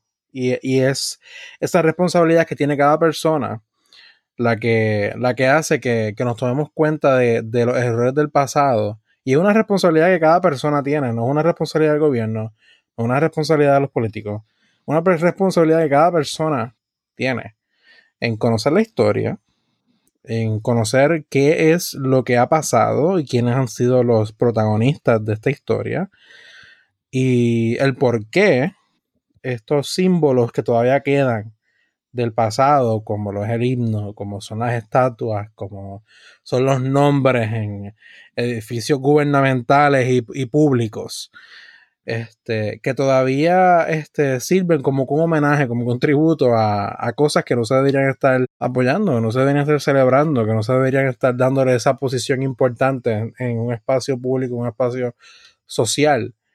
Este, porque más allá de, porque se ha levantado mucho el argumento de que eso es querer borrar la historia, de que eso es querer cambiar la historia. Pero eso no es borrar la historia porque no, no hay manera de borrar la historia. O sea, los datos, como, como dice una persona que, yo no congenio tanto con ella, los datos son los datos. Este, la historia es la historia y no hay manera de cambiarla. No hay manera de cambiar la historia, pero hay cosas que uno puede hacer para no glorificar cosas negativas del pasado. Este, porque hay mucha gente que, se puede hacer argumentos de no, porque esta gente de ahora, como que esta cultura de, que quiere cancelar todo. Yo estoy de acuerdo en, muchos aspectos en que el cancel culture que existe en, en, Estados Unidos principalmente y en Puerto Rico también a menor o menor grado, este, que no es tanto como allá, pero esa cultura es negativa porque uno, porque hay cierto tipo de cosas que, que uno no puede estar este, dándose, dándose el lujo de decir, ah, esto ya no existe. Porque eso es vago. Para mí, en mi, en mi opinión, eso es una manera vaga de, de este, acercarte a un problema. Este, pero. Exacto, es un, es un, es súper fácil. Este, es súper fácil. Este, pero es enfrentar, la solución es enfrentando esos problemas, enfrentando nuestra historia, pararnos de cara con estas figuras del pasado y tú decir, mira, no, lo que hizo Foro no está mal y yo no voy a seguir, este, ¿por poniéndolo en una posición de, de privilegio en, en, lo que es la, el, los símbolos que, que, que, rodean una cultura? Porque, porque, porque, o sea, de nuevo, los símbolos que rodean una cultura, que rodean una sociedad son importantes. Son, son importantes porque son la manera en la que la cultura se refleja y ve el reflejo de sí misma. Y aunque podamos pensar que, ay, que, que, que, que mal puede traer que, que, haya, que alguien tenga, que en X universidad haya una estatua de, de Juan Ponce de León, que ha sido el, genocida más grande de la historia, uno de los genocidas más grandes de la historia. O un patio de Luis A. Ferré o eh, cosas así, tú sabes. Bueno, Luis A. Ferré no es un genocida, pero, eh, quería hablar, ¿verdad?, de que realmente, pues, parte de, la evolución de los géneros, así como el reggaetón o de otros, eh, pues tiene que ver mucho con la, pues, con, los medios de difusión, que hoy en día, pues, básicamente la información corre, corre libre y todo el mundo nos enteramos instantáneamente, básicamente, de las cosas que pasan mundialmente. Por eso es que las cosas, pues, se Exacto, menos el menos el que tiene una... este pero sí, muchos de, de la evolución en sí, pues tiene mucho que ver con los medios de difusión que tenemos hoy en día, que básicamente pues nos enteramos pues del minuto a minuto y cada persona se entera pues de las cosas que pasan mundialmente. Este, y pues es bueno, es bueno y malo, ¿verdad? Como todo, pero es bueno en el sentido pues de que pues podemos, tenemos el poder de darle a, pues, a nuestros jóvenes darle las herramientas y conocer la historia y mostrar lo horrible, ¿verdad? Lo horrible que llevamos detrás. Y también, pues, salir. Ahora que estamos tan cerca de las elecciones, eh, que yo, yo llevo como dos años con miedo de estas elecciones de ahora, porque yo sé que, pues, que va a ser, va a ser lo mismo de siempre. Pero a la misma vez tengo, tengo algo de esperanza porque este, pues hay mucha gente que sí se va a quedar en el, ah, esto no va a cambiar, esto se va a quedar en rojo y azules y esto nunca va a cambiar. Pero hay personas, ¿verdad? No quiero decir Lugaro, pero pues Lugaro es parte pues, de ese cambio que ha habido. También Sidre, aunque sea otro PNP más, pero eh, sí, sí hay, sí hay posibilidades de cambio. Es cuestión pues de, de trabajarlo. Y yo pienso que Mira, exacto. Ejercer nuestro deber sí, ciudadano. Y votar. Ujú. yo creo que nos hemos dado cuenta en estos pasados años, meses, semanas, ¿verdad? Día a día, porque eh, a veces nuestra vida se, se ha vuelto tan impre- impredecible. Uno no sabe lo que va a pasar el próximo día. Eh, pero yo pienso que sí, sí hay una posibilidad de cambio y es cuestión de trabajarla y de creer que se puede. Esto suena, ¿verdad? Medio cheesy. Sé que cheesy es como que mi palabra del podcast. Este, pero sí, hay- yo pienso que sí hay una posibilidad de cambio y no nos podemos estancar en pensarle que esto nunca va a cambiar porque, pues, eso es lo que nos ha llevado hasta ahora. Esto sí puede cambiar. Pintarse la cara color esperanza. Si esto sí puede cambiar, es cuestión de, pues, de trabajarlo y de, pues, y de, de trabajarlo básicamente. No, no, no- no hay un camino fácil. Hay, hay que trabajarlo. No, definitivamente. Hay que sacar un montón de gente del gobierno, si no a todos, ¿verdad? Este, La manera es educándose y sabiendo por quién uno va a votar. Exacto. No hay manera. Sacar tu, eh, ¿verdad? Su derecho al voto. Obviamente siempre van a haber ratas allá arriba. que hay, pero se pueden tumbar. Hemos visto Rata Uno a inmunda. como. David Colón han ido cayendo. Este, la Comay eh, la, veo cayendo próximamente también porque eh, ya no hay espacio para, en nuestros medios para personas racistas y, y violentas como ella. Eh, él, ella, whatever, ella. Rocky the Kid. eh, actor no se ha identificado como LGBT. Eh, ps, ni, ni, lo hará, eso, Ni lo hará. ni lo hará. Por eso, hará. por eso digo que, no es ella, porque si fuera ella, la discusión fuera distinta. Dios Eh, Eso mío, es- el, el dilema que causa la exacto. Es un él. Eso es lo más irónico porque es, es un hombre interpretando a una mujer, criticando a los, a los negros y a los homosexuales. Es como que, wow. Que, o sea, ¿cómo tú te atreves? ¿Cu- cu- ¿Cuál es? Este- no, no, es que yo, no, yo lo entiendo perfectamente. Es estereotipo. Es lo que significa la Comay. La Comay cumple con este estereotipo de que las mujeres son chismosas. Y que a las mujeres les gusta hablar Cuando- chisme. En verdad es el supremacista blanco. Sí. Regando Y es como, Que- de blanco, como Santa Rosa no tiene tanto tampoco, pero eso, eso es otra cosa. No, pero acuérdate, estamos tú sabes cómo esto funciona. Sí, esa es, lo que- es esa es la cuestión, como que yo no entiendo cómo, cómo esto, esto puede o no puede que no salga en el podcast. Pero yo no, honestamente, yo no entiendo cómo como Santa Rosa tiene la fuerza de cara para burlarse de la CEN. Mira, yo no sé, pero yo he visto mucha negación por ahí y he visto mucha gente que siendo, ¿verdad? Yo no estoy en ninguna posición de hablar de pieles porque pues yo saqué la parte fácil del espectro, pero, pero la verdad es que yo he visto gente cuya piel es mucho más oscura que la mía, identificándose como blancos, hinchos, de que, ay, mira esta hinchera porque no cojo sol. Así que pues uno ve cierta negación que es como una pared psicológica o algo así, resultado yo pienso de trauma, de abuso. Bueno, sí, pero mm, no, abu- no abuso directo, pero es racismo. Porque no nos queremos ver, no nos queremos ver como, no, no, las personas no se quieren ver como lo son. Este, Exacto, esa es la palabra, racismo y todas sus consecuencias. Sí, y los que se quejan de la gente changuita es porque están en el privilegio, porque no han sufrido, no han sufrido la violencia del Estado. Exacto, exacto. exactamente. Están en y qué bueno que sigan ahí, que no tengan que pasar los papelones que le tocan a nosotros los demás mortales, pero, pero eh, eh, la verdad es que si tú tienes la oportunidad de decir eso no existe, es porque no lo has visto y dale gracias a tu privilegio. Cuenta tus bendiciones, como dicen por ahí.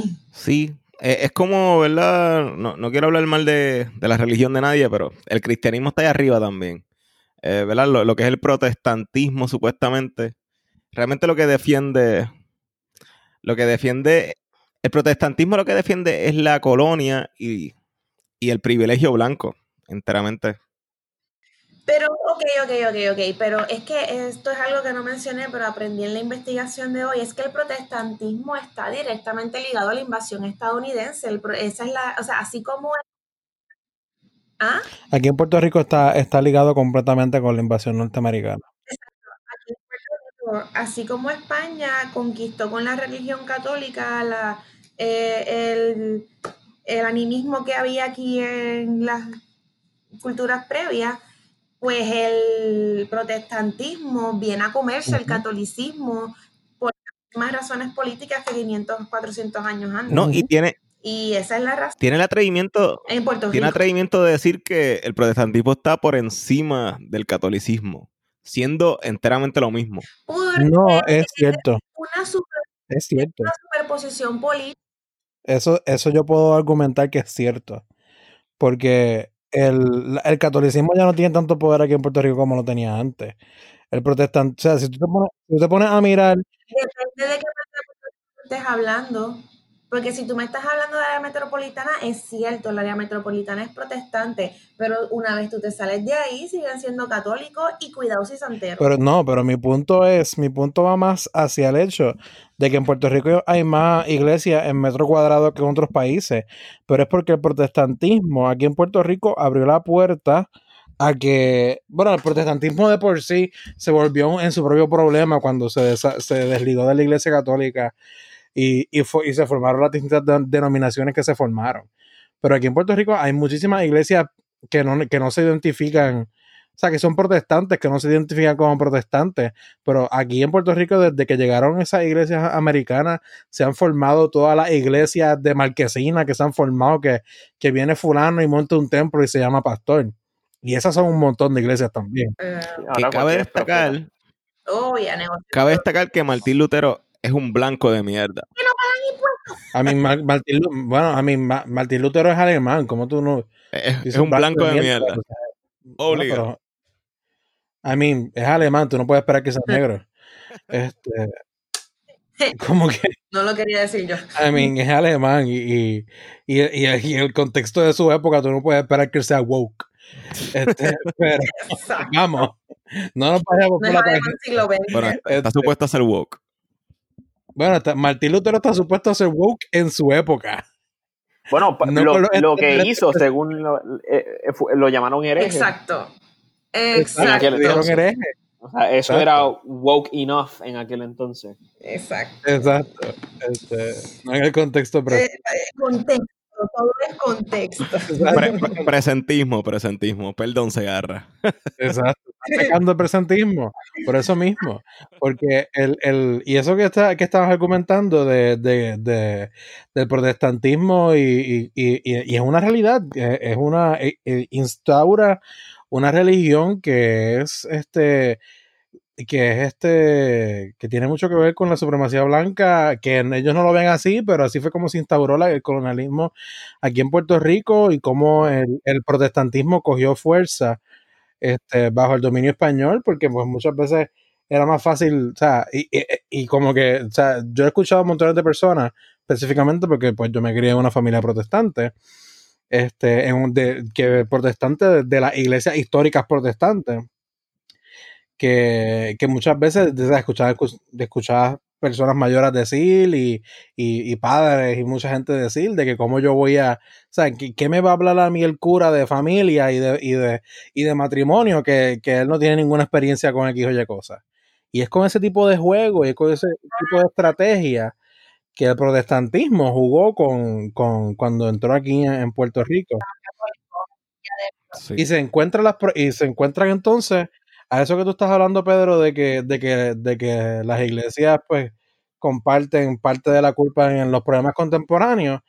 En la gran división que hay ahora mismo entre, si, si tú pones a hablar de las iglesias, en que ahora mismo no encuentran la- la- el gran espectro de religiosos, porque pues cuando se habla del sector religioso en Puerto Rico, lo más que se tiene en mente son los conservadores, y, y la gente piensa en Wanda Rolón, y la gente piensa en, en- en- entonces, entonces ese bonche de gente, Tata Charbonnier, este Tata otro, Charbonnier, toda esa gente invencionable. el del Senado, este Johnny Méndez, horrible. Johnny Méndez, Na- Naida Venega, y tú piensas en, en todo ese sector religioso conservador, pero la realidad es que aquí en Puerto Rico hay personas que son religiosas, que son bastante progresistas, que no se escuchan porque pues ellos están en sus, en sus congregaciones haciendo lo que tienen que hacer.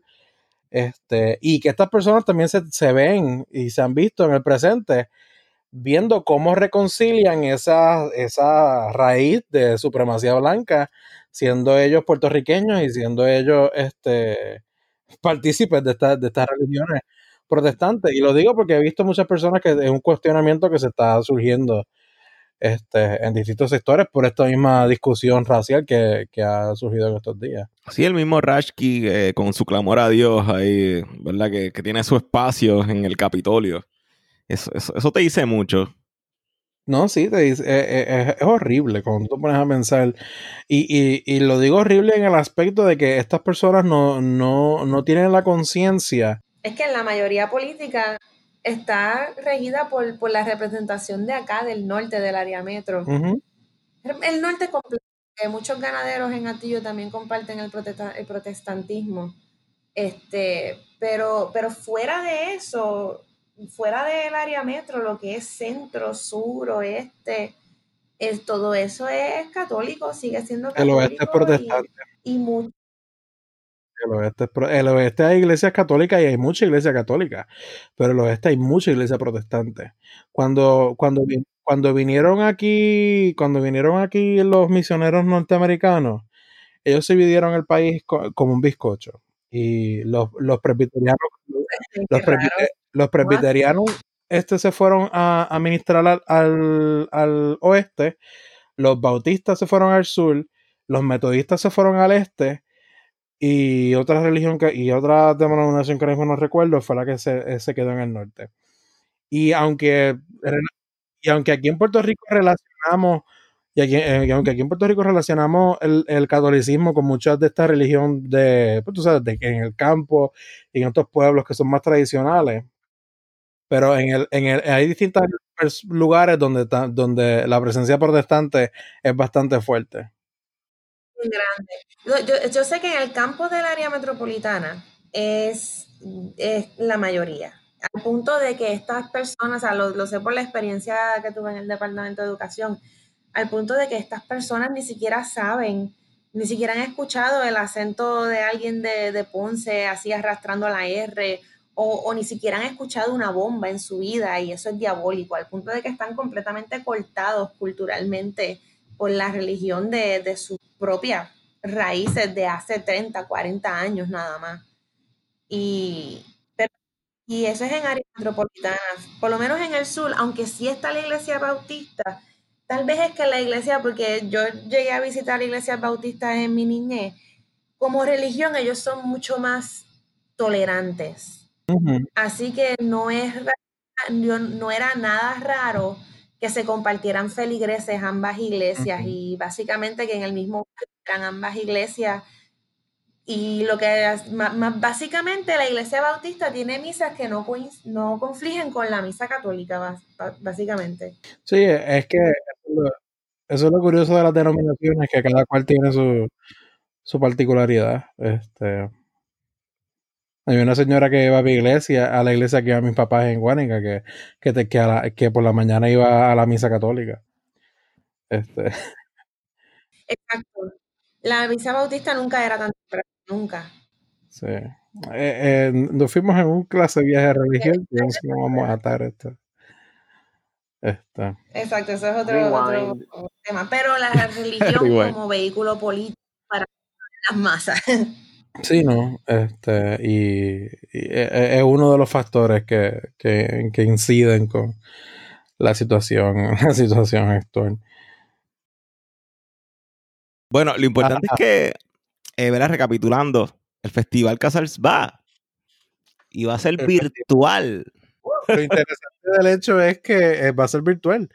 Este, ellos no han anunciado todavía los artistas. Ellos anunciaron los artistas que van a tocar en Casals. Sí. Sí, no. Realmente es bien extraño porque es como una pieza por día o algo así. Sí, es un concierto todos los días y por la naturaleza de cómo es, desde una localización diferente. Aquí tengo, Pero- de hecho, el- si, si me permiten, la- los Sí, conciertos son en días consecutivos, comenzando eh, el jueves 2 de julio, que es pues, Julio. técnicamente al momento de la grabación de este podcast hoy. Oh, wow. Este, Sí, y, a- y acaba el miércoles 8 de julio. Entonces, el primer concierto que se transmite es, el, es un concierto que ya se había hecho en un festival Casals pasado y es un concierto de Yo-Yo Ma con la Orquesta Sinfónica de Puerto Rico. Después, el viernes 3, está la pianista argentina Ingrid Flitter, que también nos ha visitado anteriormente en el Casals. Rafael Aguirre, guitarrista español, el sábado 4 de julio. Stephen Hugh, pianista del Reino Unido, el 5 de julio. El lunes 6 de julio estará el trío San Román, que es Francisco Cabán, violín, Luis Miguel Rojas, violonchelo y Diana Figueroa al piano. Los duros. El martes 7 de julio, Amit Peled, eh, violonchelista de Israel. eh, Ismael Guerrero, violonchelista cubano. Y el miércoles 8 de julio, acabamos con un concierto de Joshua Bell, violinista, Larisa Martínez, quien es su esposa, que es una soprano puertorriqueña, y eh, Kamal Khan al piano. O sea, son como cinco días de, de música. Sí, Larisa Martínez, una soprano puertorriqueña que anteriormente, en la última vez que se hizo la ópera Verter, si no me equivoco, ella estuvo cantando ahí, aquí en Puerto Rico, que fue la última vez que cantó acá. Sí, es como un festival Great Value. eh, este, Bueno, lo que se Bueno, no, no, sí, pero no, no digo de llamarlo Great Value por cuestión de la calidad de los artistas, porque por lo menos este, los músicos que están este, son Bueno. artistas excelentes y muchos de ellos nos han visitado anteriormente, que, que verdad, que si los han llamado para esta versión del festival, obviamente es porque en el pasado, ¿verdad? Han, han sido bien recibidos. Sí. No, y realmente, ¿verdad? Realmente son buenos. Lo que es Joshua Bell, eh, ¿verdad? Me consta Bueno, que son buenos. El trío, no tenemos que irnos internacional, el- con el trío San Román nada más, eh, Francisco Cabán, Luis Miguel Rojas y Diana Figueroa, eh, no- porque que igual, o el- sea, el Festival Casal se pudiese hacer con músicos puertorriqueños y, y se- tuviésemos unos conciertos de primera, pero claro, ¿verdad? El, el motivo del festival hasta cierto punto, bueno, eh, eso... Sí, la si- colaboración Si han escuchado, exacto, si han escuchado el otro episodio, pues saben que, que la historia del Festival Casals es mucho más compleja de lo que parece. sí, Pero tocado pues, sí, lo invitamos a escuchar el episodio del Festival Casals. así. Obviamente, no hay música puertorriqueña en este festival Casals. Hay música Bueno, sí, puertorriqueña sí, en el sí. Festival Casals. En el concierto del Trío San Roma van a tocar una pieza de la compositora puertorriqueña Joanny Navarro. Uh, eso, eso es buena, eso es buena. Eh, esa es la única pieza que yo creo que van a tocar. Y si el concierto de Yo-Yo Ma es el concierto que yo creo que es, que es el que el último que Yo-Yo Ma hizo aquí en Puerto Rico, eh, en el programa del concierto está el ellos van a tocar el concierto, creo que no sé, no recuerdo si es Cantares de Carlos Carrillo. ¿En serio? Nice. Sí. No cantar es como la Biblia. Eh, adelante, Cristian. Sí, algo, algo tiene que ver con, con el libro de la Biblia. Cantar de los Cantares. Un libro erótico, por decir. Es sexy. Ah, por, por más, por, por más sensacionalista que suene, si usted, ¿verdad? Es aficionado de la Biblia y le gusta leerla como literatura, pues Como sí, el Cantar de los Cantares es un libro erótico. Nada. Sí.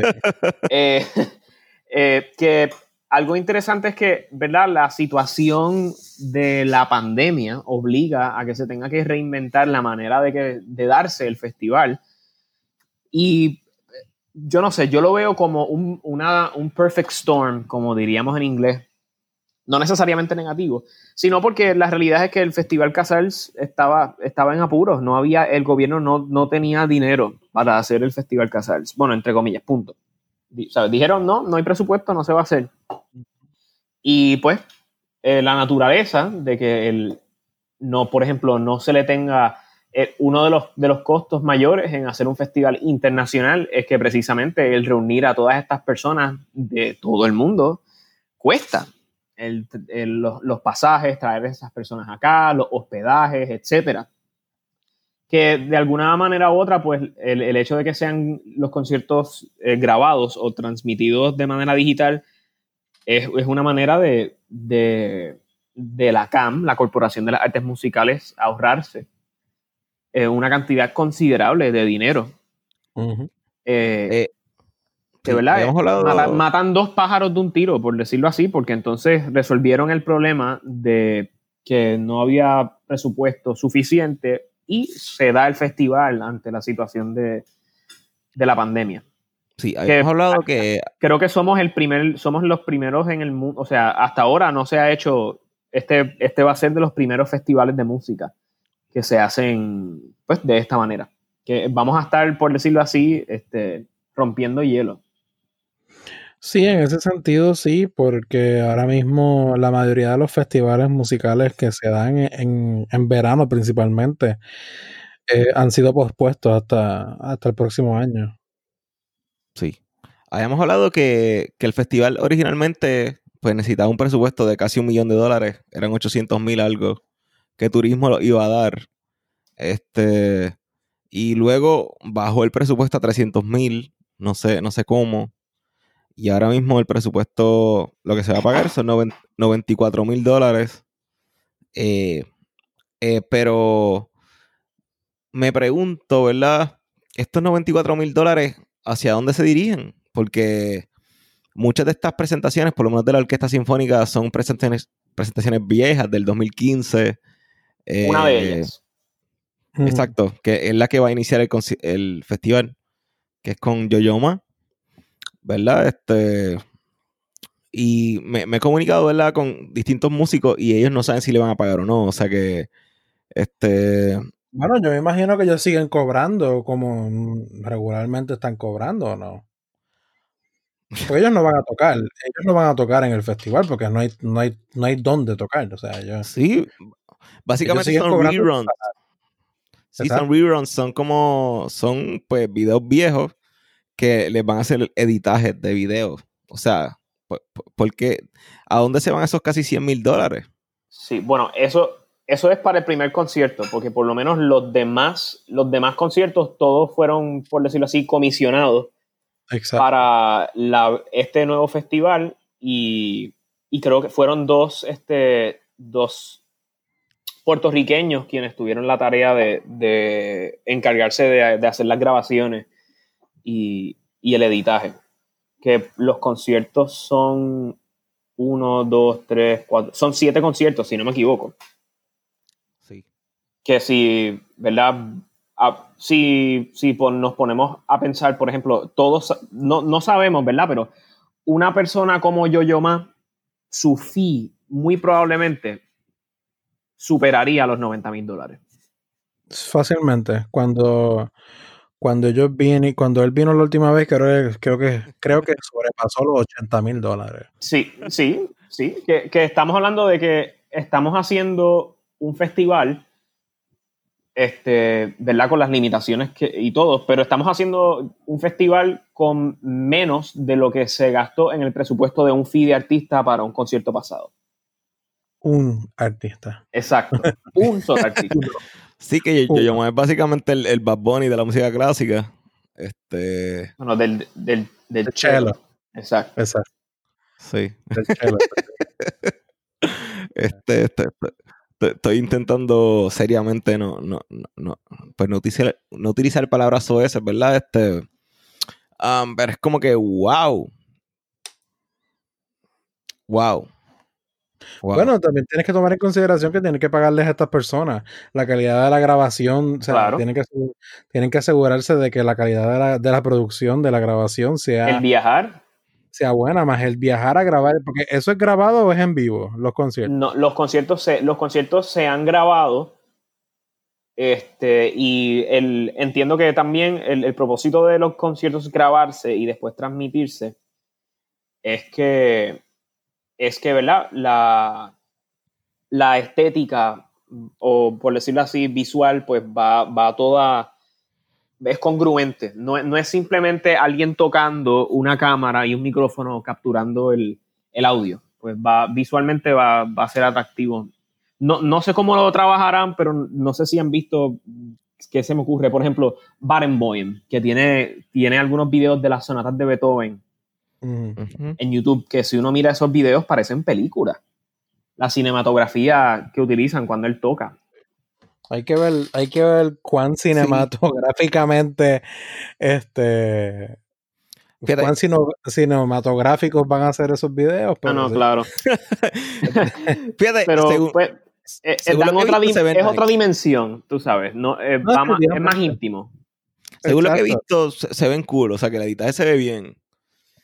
No, y por eso, o sea, este, tienen que, tienen que asegurarse, o sea, eh, sale mucho menos, pero tienen que asegurarse, ya que son pregrabados, tienen que asegurarse que la, que la calidad de, de la grabación y de la producción sea, sea la mejor posible. Claro. Este, y, y ahí Pienso fácilmente que- tú ves que, que hay, Y tam- ese fue el dinero. También veamos el hecho de que al ser, al, a los conciertos ser digitales y virtuales, que es probable que este sea uno de los festivales de uno de los años donde más personas son expuestas al Festival Casals. Porque todos los que hemos ido al- a conciertos del Festival Casals en Puerto Rico, hemos ido a conciertos donde la sala está parcialmente vacía o vacía. Eso es un hecho. Bueno, el Eh, último, que fue la tercera sinfonía de este, de este, ¿cómo se llama? De- Vale. De este tipo, de este tipo allá en Viena que, que dirigía orquestas de ópera de vez en cuando, ¿cómo se llamaba este? este, el que hizo el Titán, ¿cómo se llama? Este, O sea, no vamos a ser honestos. ¿Cuántas, perso- ¿Cuántas personas no hemos ido a conciertos del Casals y es porque nos regalan la taquilla? La última vez que yo fui a, un- a un, a concierto del Casals, que fue la tercera Sinfonía Mahler, fue porque me regalaron la taquilla. Y fue porque ese concierto específicamente estaba explotado. Pero si no, es, si no es por eso, yo los otros conciertos que habían ido era porque estaban vacíos. Ujú. Sí. La Que, taquilla estaba más barata. que es que la ahora va a no haber miles de personas que van a estar en su casa y que por la razón que sea, tal vez es porque están aburridos, tal vez es porque no tienen nada que hacer, tal vez es porque tienen un, un interés ya preexistente por la música, pero van a accesar y van a ver el- y van a ser expuestos a, al Festival Casals. Además que, que esto se queda para la posteridad, por decirlo así. Eh, Sí. lo- los videos estarán ahí para siempre. yo no sé, a mí me gustaría ser eh, optimista, pero yo pienso que, que realmente al que no le interesa, que es la gran mayoría, este, ¿verdad? Por su, ya sea por su poca educación musical o whatever, pero yo pienso que pues el público que ve el Casals realmente no va a crecer tanto, porque el- el- los, los que nos interesa realmente el Festival Casals es porque nos hemos cultivado y porque pues tenemos una, una formación, cierta formación musical. Pero una persona... Eso te está sonando ahí como que medio, como que medio elitista. Eso, eso que estás diciendo. Eh, yo, yo, Bueno. voy a, yo voy a diferir un poco, pero Con la cultura. Ok. Ok. Bueno, ojalá, Con la ojalá- culture. bueno, ojalá me equivoque, ¿verdad? Pero yo pienso que realmente eh, a, la, a la gente, ¿verdad? Que escucha Bad Bunny regularmente, pues no le, no le va a importar tanto el Festival Casals. pero no podemos, pero esa es la cosa, no podemos saber eso a menos es que, le- que los expongamos al Festival Casals, que eso es Exacto. precisamente el, el punto de esto. Y además, es- es- yo lo pienso como matemática pura. Porque es cierto, hay, hay- hay gente que pues no les va a interesar de la misma manera que hay gente que no les interesa X o Y género de musical. Pero en, el festi- en una sala de conciertos en Bellas Artes hay una cantidad máxima de personas que pueden entrar a esa sala o que pueden ser expuestas a esa sala o que saben que esa sala tan siquiera existe. Existe, ya. Una publicación en un servicio de streaming en internet como Facebook, donde hay millones, billones de usuarios, este, y considerando que la página, por ejemplo, de la Sinfónica, déjame, déjame buscarla aquí un momento. Sí. en Facebook, orquesta. O sea, el punto es que, que la cantidad de personas que el un concierto individual va a poder alcanzar numéricamente, vamos a poner que 60 mil personas, que son las personas que, que le, le tienen like a la... 61 mil personas le han dado like a la página de, de la Eso es como seis veces el choliseo. Exacto. Que estamos hablando de que potencialmente a 60 mil personas de momento les puede llegar una notificación de que miren, observen este concierto si quieres, si no quieres, puedes ver 30 segundos, puedes ver un minuto, te puedes quedar para verlo una hora si te da la gana. si te gusta bien, si no también. Que, que tal vez es- puede ser un, un buen dip in the pool, ¿verdad? Como se dice. Para muchas personas, para el, el mundo de, de la música clásica o el mismo Festival Casals, a lo mejor, ¿verdad?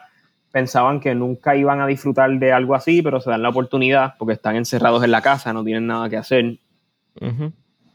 Y pues Definitivamente. Tal, tal- No, tal vez no estoy diciendo que vayan, que eh, vayan a comprar una suscripción para la temporada de la Sinfónica.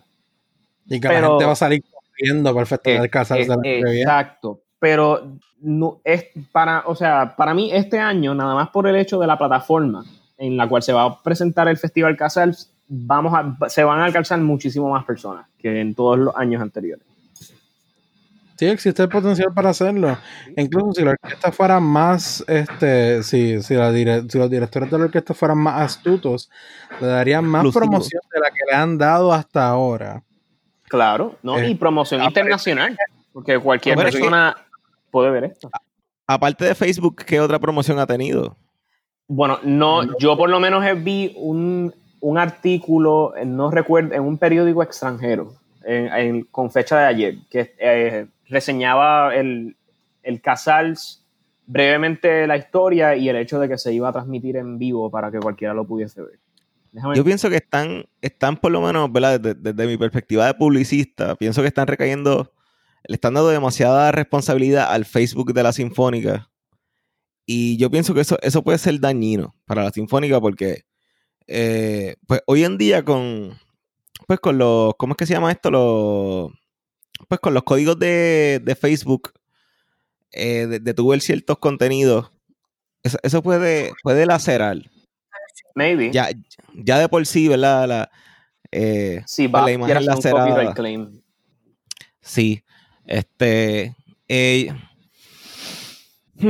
este. Yo, yo pienso que están, están recayendo o le están dando demasiada responsabilidad al Facebook de la Sinfónica.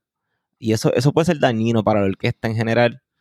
Eh, y no me gustaría que en un futuro, pues, el Festival Casals fuera otro, otro especial del Banco Popular.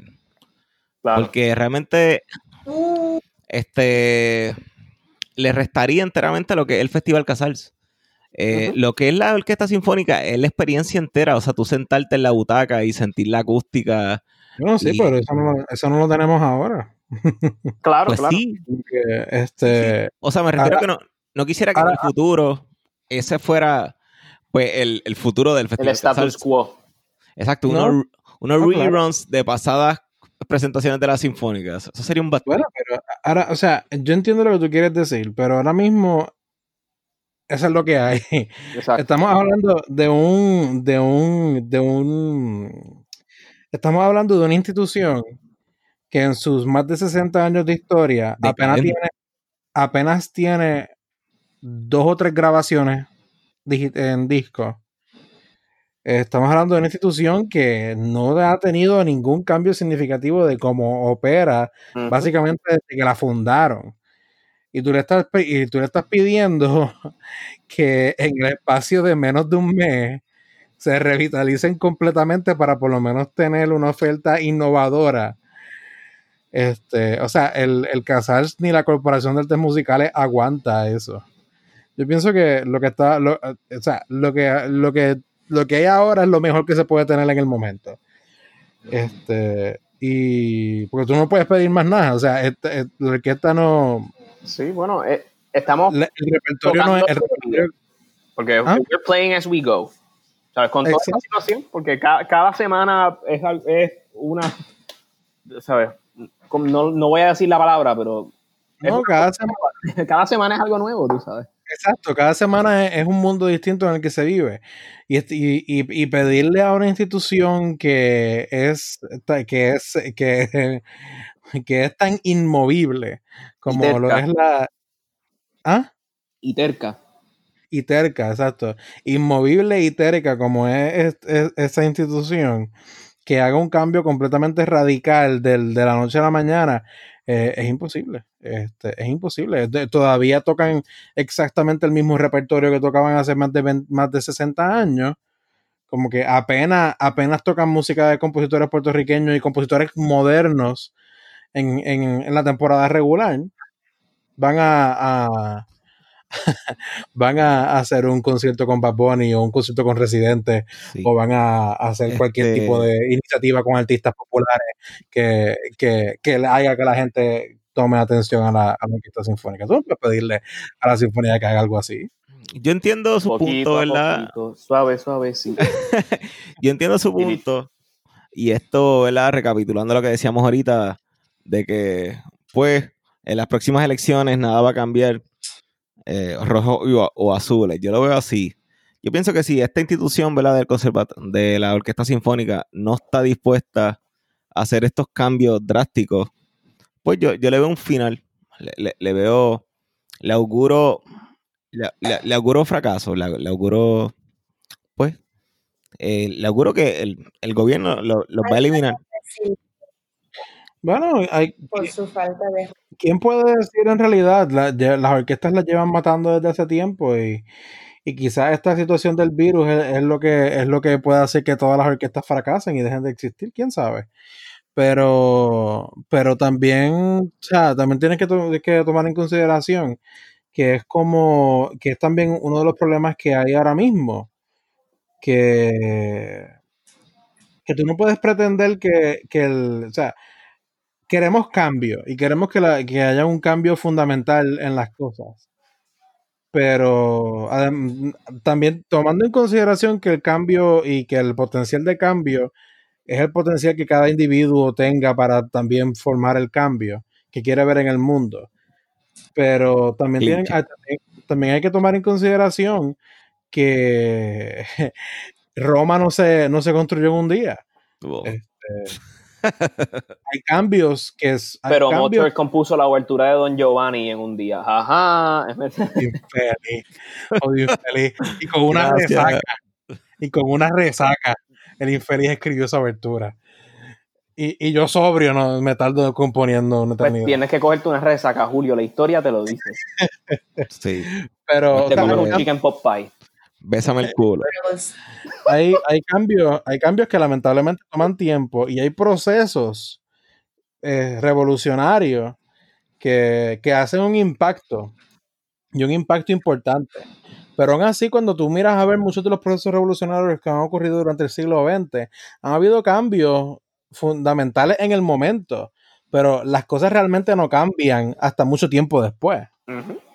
Y es porque tú no puedes pretender que las personas este, cambien su forma de pensar, cómo se criaron y cómo este, llegaron a donde están ahora de la noche a la mañana. Y lamentablemente el cambio es así, el cambio es, es lento y el cambio toma tiempo. Y, y pues hay organizaciones e instituciones que se van a salvar y, y van a poder manejar y manejarse de la mejor manera y sobrevivir. Y hay otras que no. Y pero hay que ver cómo, hay que ver cómo esto sucede. Este, Sí, y, y- y va a ser así en todas las esferas de la sociedad, porque ahora mismo mira, mira lo- todo lo que son las instituciones de educación, de educación y educación superior. ¿Sabes? Están, ¿sabes? Universidades con presupuestos multimillonarios alándose los pelos porque no saben cómo van a manejar los próximos semestres. Y, Bueno. ¿sabes? Ahora mismo los estudiantes del conservatorio eh, estaban, estaban viendo si darse de baja porque ¿qué sentido tiene tú estudiar pues música online cuando tu arte acústico? Pues.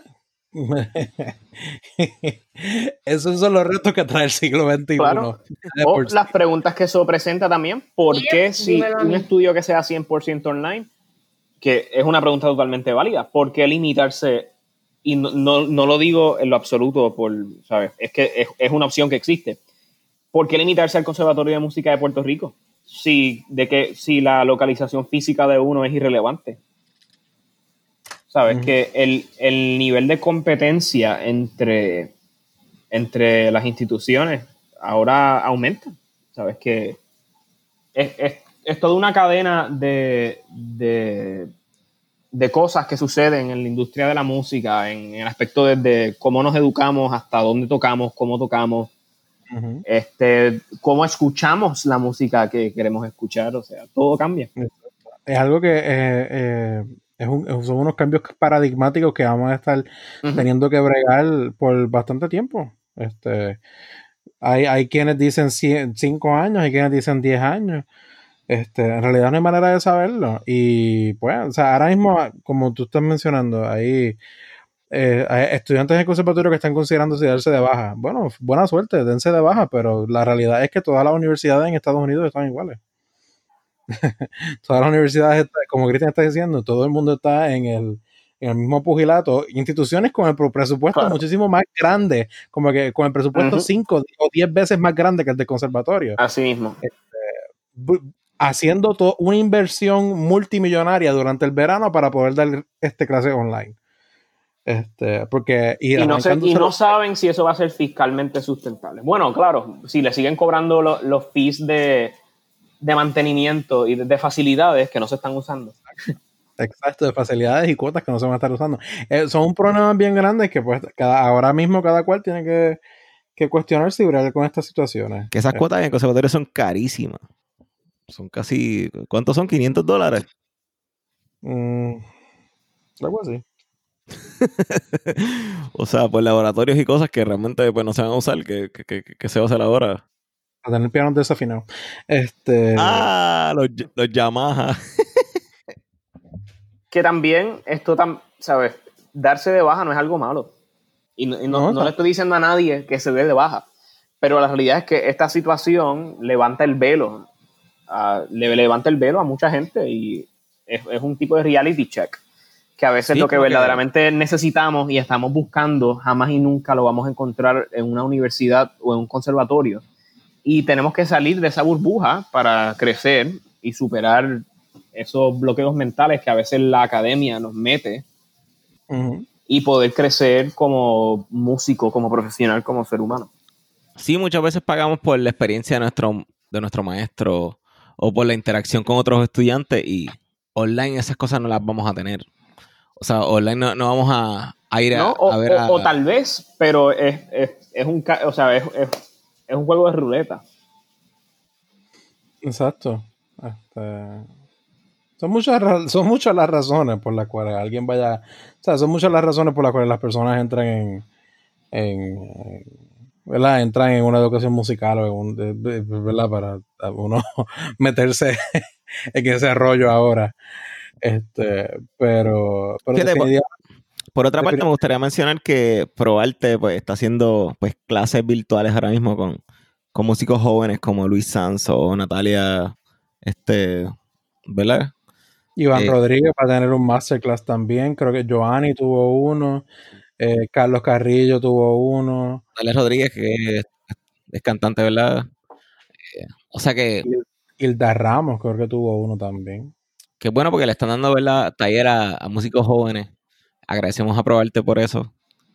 Pero No, y que están, y que están, o sea, hablando y dando a conocer a los artistas del patio, tú sabes. Este, que, que eso es algo importante y más ahora. Este, que las que este, como que mira, fulano, como que tú sabes, dándole actividades a los distintos artistas a que tengan presentaciones y Fíjate, ProArte, me gusta esa institución porque realmente pues, ha creado pues concursos de composición y ha creado, ha creado varias cosas, ¿verdad? Este reciente pues ganó Emanuel Segarra ¿no? Eh, el, pues, el concurso de danza. Sa- sa- saludos, eh, Emanuel. el Instituto de Cultura, sí. Sí. Saludos a Eh, que iba a hablarles ahorita porque, pues, obviamente su composición fue buena, pero este, quería hablar como que el, el Instituto de Cultura, pues, no, no busca.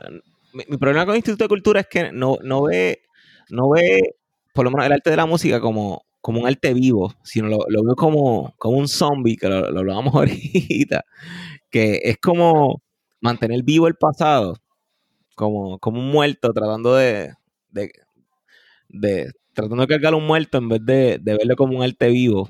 No sé, por lo menos yo lo veo así. Ese es mi problema con el Instituto de Cultura, que realmente pues no, no ve el arte como algo que progresa, sino es como algo que hay que preservar. Ta- Tal, vez, Bueno, esa es la misión del Instituto de Cultura. sí, maybe I'm biased, este, no, no sé, pero Probablemente estás prejuiciado porque no ganaste la competencia. Exacto. Pero Estoy mordido todavía, estoy mordido. prejuiciado porque no ganaste la competencia. Mordido porque yo. Pero pues está, tomando en consideración que el Instituto de Cultura, bueno, yo no sé, honestamente, el hecho de que esa competencia todavía existe es un milagro de por sí solo. Definitivo. Es un milagro de por sí solo. O sea, y que, y que hasta los otros días se publicaban, este, la, la publicadora del Instituto de Cultura publicaba las danzas, eso es también otro milagro, porque yo creo que ya ni lo hacen. Este, pero, eh, eh, o sea, eh, eh, es el síntoma de, de- de un sistema que adolece. Este, y, y de un gobierno que, que no le importa su cultura y, y- y no le presta valor a la cultura. Y lamentablemente es, es lo que vivimos hoy en día y es el gobierno que vivimos hoy en día. De esta idea que, que, que impulsó lo que fue la creación del Instituto de Cultura y la actividad del, insti- del Instituto de Cultura durante los años 60, que tenía esta imagen de Puerto Rico como un país y al menos, ¿verdad? No lo era y pues sabemos que, que eso era más bien un manto de colonialismo que, que le pusieron encima en mucha, en, en mucho, ¿verdad? En un manto de, para tapar lo, lo que era realmente la colonia. Eh, pero esa idea que se tenía y que, y que impulsó la creación creativa del Instituto de Cultura por, desde su inicio, en los años 60 y 50 y 60, pues ya no existe y pues el instituto no es, tan, no es una parte tan involucrada de, de lo que debería ser el arte y la creación artística en el país. Eh, no lo fue como antes y pues obviamente este, no le está haciendo bajo la- las pasadas y continuas administraciones que hemos tenido durante estos pasados años. Eh, y, y esto, y esto es parte del problema que, que adolece lo que es la música eh, y la creación musical aquí en Puerto Rico y nuestra cultura en, enteramente. Eso es el problema que, que tiene el himno. Eso es el problema que, que tienen todos los temas que hemos estado discutiendo en este podcast. Porque eh, sí aquí en Puerto Rico hubo un momento donde la música y la actividad musical era bien amplia. Eso ocurrió mucho antes que Casals. Aquí había actividad musical bien, bien, valga la redundancia, activa y variada, que pasaba de distintos países en Europa y a distintos países en Latinoamérica. Y el Instituto de Cultura, que estuvo liderado en sus inicios, como dije anteriormente, con esta idea de crear y fomentar una idea de país, que pues después vimos que en realidad pues era un manto, pero que esta idea y esta chispa creativa que involucra esa idea de país, que, que, ¿verdad? que, que impulsó todo lo que fueron todos los documentales y películas y producción creativa que fomentó el instituto en esos años, pues eh, es, lo, es a lo que debemos de entonces nosotros buscar ahora y ver cómo entonces fomentamos esa nueva idea de cultura, esa nueva idea de lo que Puerto Rico debe ser y tiene que ser, con, lo, con la experiencia del ser puertorriqueño en el siglo XXI. Ya no es lo mismo que, que era hace 50 años, Amor Iberay, Campos Parsi, Luis Antonio Ramírez y Jack Delano no, no, no estaban enfrentados a las mismas circunstancias que nosotros tenemos ahora.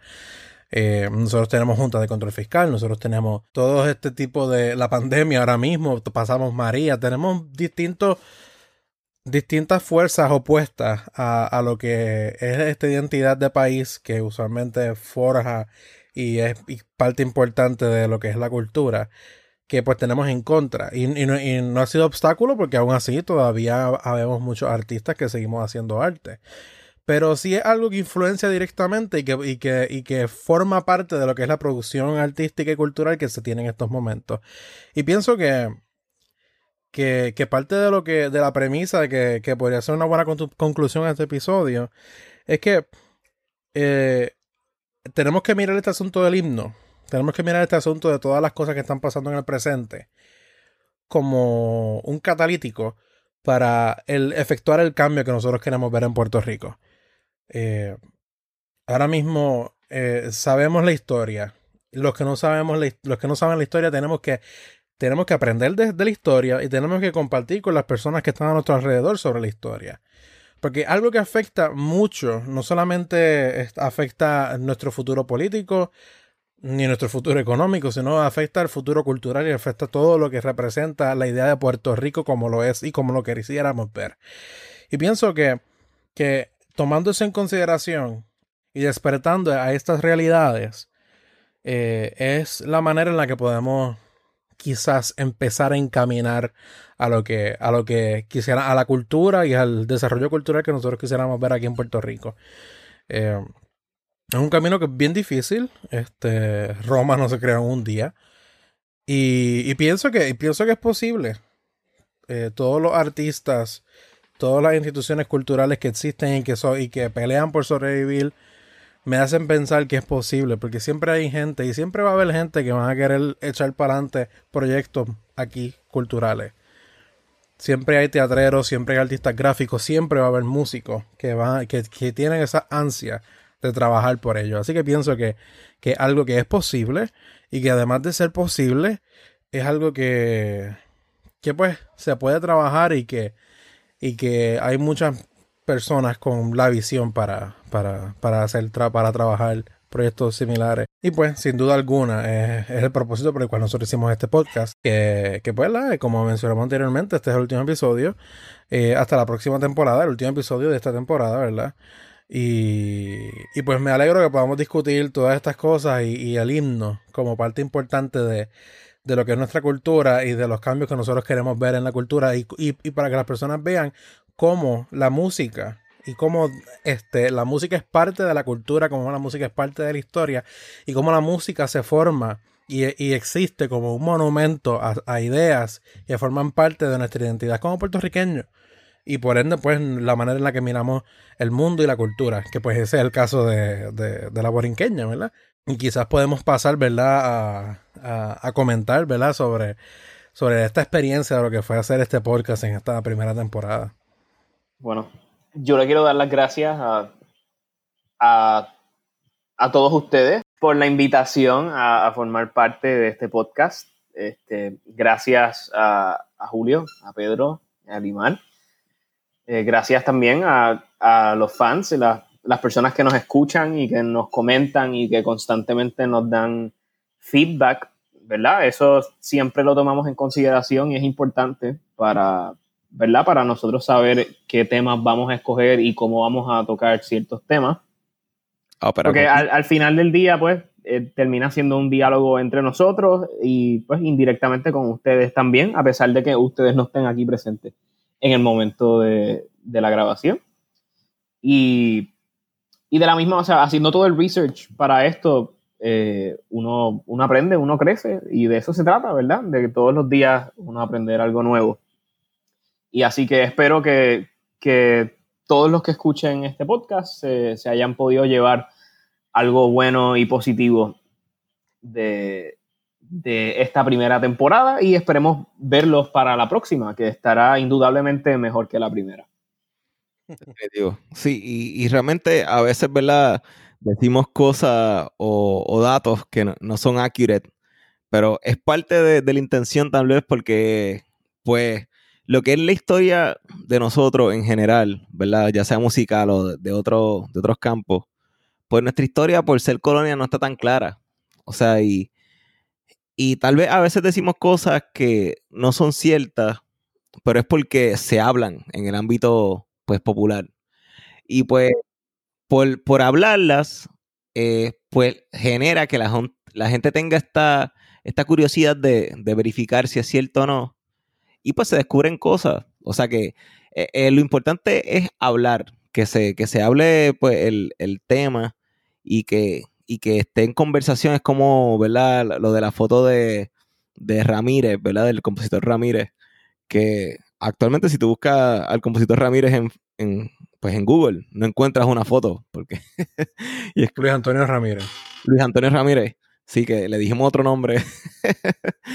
este. Tú le cambiaste el nombre. Sí, yo le cambié el nombre, perdón. No, después, yo, después, de que habíamos dicho el nombre bien en el episodio. Perdón, Luis Antonio. Este. Que no está muerto, no le importa. Por si acaso, la soprano del masterclass era Natalia González, no Natalia Rivera. Gracias. Natalia González. Exacto. Ve, ve, lo hacemos todo el tiempo. Pero lo, lo, importante, ¿verdad? Es que se hablan de estos temas y, y pues darle pues que la gente le interese en estos temas. Ahora mismo, pues Antonio Ramírez, eh, ya sea verdad, pues nosotros ya pues comienzan esta, estas intenciones de querer que su, su nombre pues crezca y que la gente conozca quién es y nuestros compositores importantes que han creado leyes a favor de nuestros propios músicos y, ¿verdad? Y hayan hecho pues cosas en la historia que hagan que nuestra orquesta sinfónica sea como es hoy. Eh, a veces como que hablan de, de los que peleamos mucho, ¿verdad? Como que, ah, estos changuitos, esta gente que habla demasiado, o esta gente que pelea por todo, o esta gente que no le gusta nada. Mira. Exacto. eh, A veces, ¿verdad? Es como Manuel Seide, ¿verdad? mi profesor, que es así. Hasta, hasta yo mismo me enojo con Seide a veces porque es demasiado hater. Pero yo, yo lo entiendo también. Eh, probablemente algún día yo sea igual que él. Eh, es que eh, Todavía no es así. Rayos, que mucha esperanza tú tienes, Pedro. probablemente algún día yo sea igual que él. Es que es difícil, es difícil, ¿verdad?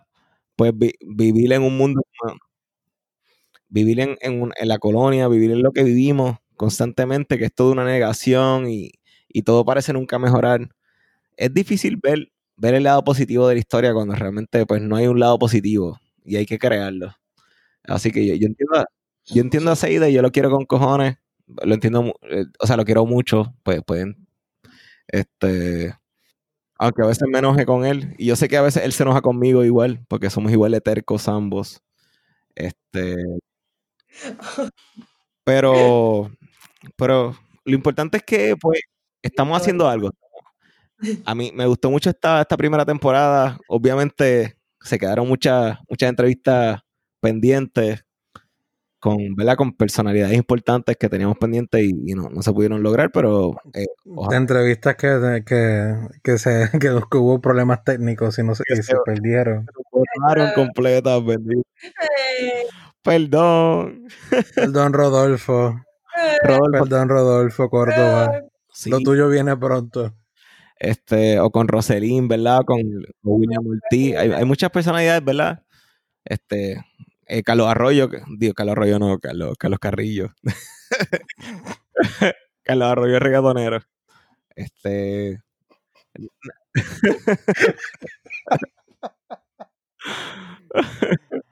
Ya, ya, ya- ya muy tarde, vamos a cerrar este episodio. Espérate, ya llevamos dos horas aquí grabando. Termina, termina de decir lo que estabas diciendo. Ok, ok, ok. Nada, pienso que, ¿verdad? Es importante la gestión que estamos haciendo, no porque seamos nosotros la que estamos haciendo, pero eh, hay que hablarle de nuestra historia en general. Eh, somos, ¿verdad? Somos una colonia y es difícil a veces reconocernos y reconocer nuestra importancia, que la tenemos, aunque, aunque no, la, no, no, no la veamos, y aunque a veces el futuro parezca como que no, como que no es posible, como que no, no es posible salir del, bipapi- del bipartidismo, ni es posible salir de la charla del bipapelón. me, gusta, me gusta el bipapelón. Aunque a veces parece que el bipapelón, pues no, pues no hay salida. Realmente sí hay salida y hay que pensar que pues nosotros somos el cambio. No podemos pensar, no podemos estancarnos. Esto, esto suena medio, medio cheesy. ¿no? Nosotros tenemos, nosotros tenemos que hacer el cambio que queremos ver. Porque no hay Esto suena nada. medio cheesy, pero el, el- la realidad es que no. Hay, hay que ser optimista. Nada, gracias, gracias a todos ¿verdad? Que, que le interesa este tema. Vamos a seguir trabajando y los queremos a todos y todas y todes. Un besito. Próximo. Mucho, mucho, mucho amor. Mira que, que, que viene el documental de. Sí, Sí. por ahí. El documental de ese Walter Mercado, lo vi, lo vi. Este, pues no, yo, yo también me he dado esto. Yo empecé con esto un poquito, o sea, aunque siempre hacía mis asignaciones, pero al principio las hacía como que bien laxa y las anotaciones que hacía eran bien eh, demasiado sin mucha información, ah, porque confiando en mi memoria, porque es verdad, en el momento del episodio sí me acuerdo de todo, pero una vez pasan dos, tres, cuatro, ya uno no se acuerda tanto. Así que yo voy a, a empezar a llevar una anotación así como, como una libretita de escuela, pero, pero del- de, de lo que me toca a mí investigar del podcast Muy bien. y eso. Pues si acaso posteridad, esas mis metas para la segunda temporada. Y nada, Eh, yo, nada, me- que- espero vacacioncitas, pero también espero hacer la segunda temporada. Y no, no les prometo nada en cuanto a conexión de internet. Sí, no, no les prometo nada en cuanto a mi conexión de internet. Ya hemos, ya hemos hablado anteriormente de, de, ¿verdad? Lo que, lo que es la visión del podcast, la razón por la que lo hicimos. Este, y pienso que, que una buena conclusión a este programa, que hemos hablado de tanto del himno como de la situación actual que vemos en Puerto Rico, con pues la, las cuestiones, los problemas que traen a los músicos esta situación del, del virus. Estamos en una situación que todo, escucho todo, escuchamos esto todos los días y, y, lo hemos vivido, lo respiramos, lo, lo comemos por ojo, nariz y boca. Es una situación completamente sin precedentes y que, te, y que pues ahora mismo no sabemos qué hacer. Estamos buscando cómo adaptarnos a ello. Y, y por lo menos es, un, es una oportunidad que, nos, que tenemos, este, una oportunidad especial que dan las crisis para que uno como pueblo, como persona, como individuo, pueda, pueda pensar e internalizar sobre la responsabilidad que cada cual tenemos como ciudadanos y como personas, dependiendo de lo que cada cual este, pretende y quiera hacer ¿verdad? con sus vidas. Y pienso que en estos tipos de momentos es, en los momentos en los cuales hay más grande potencial para cambio.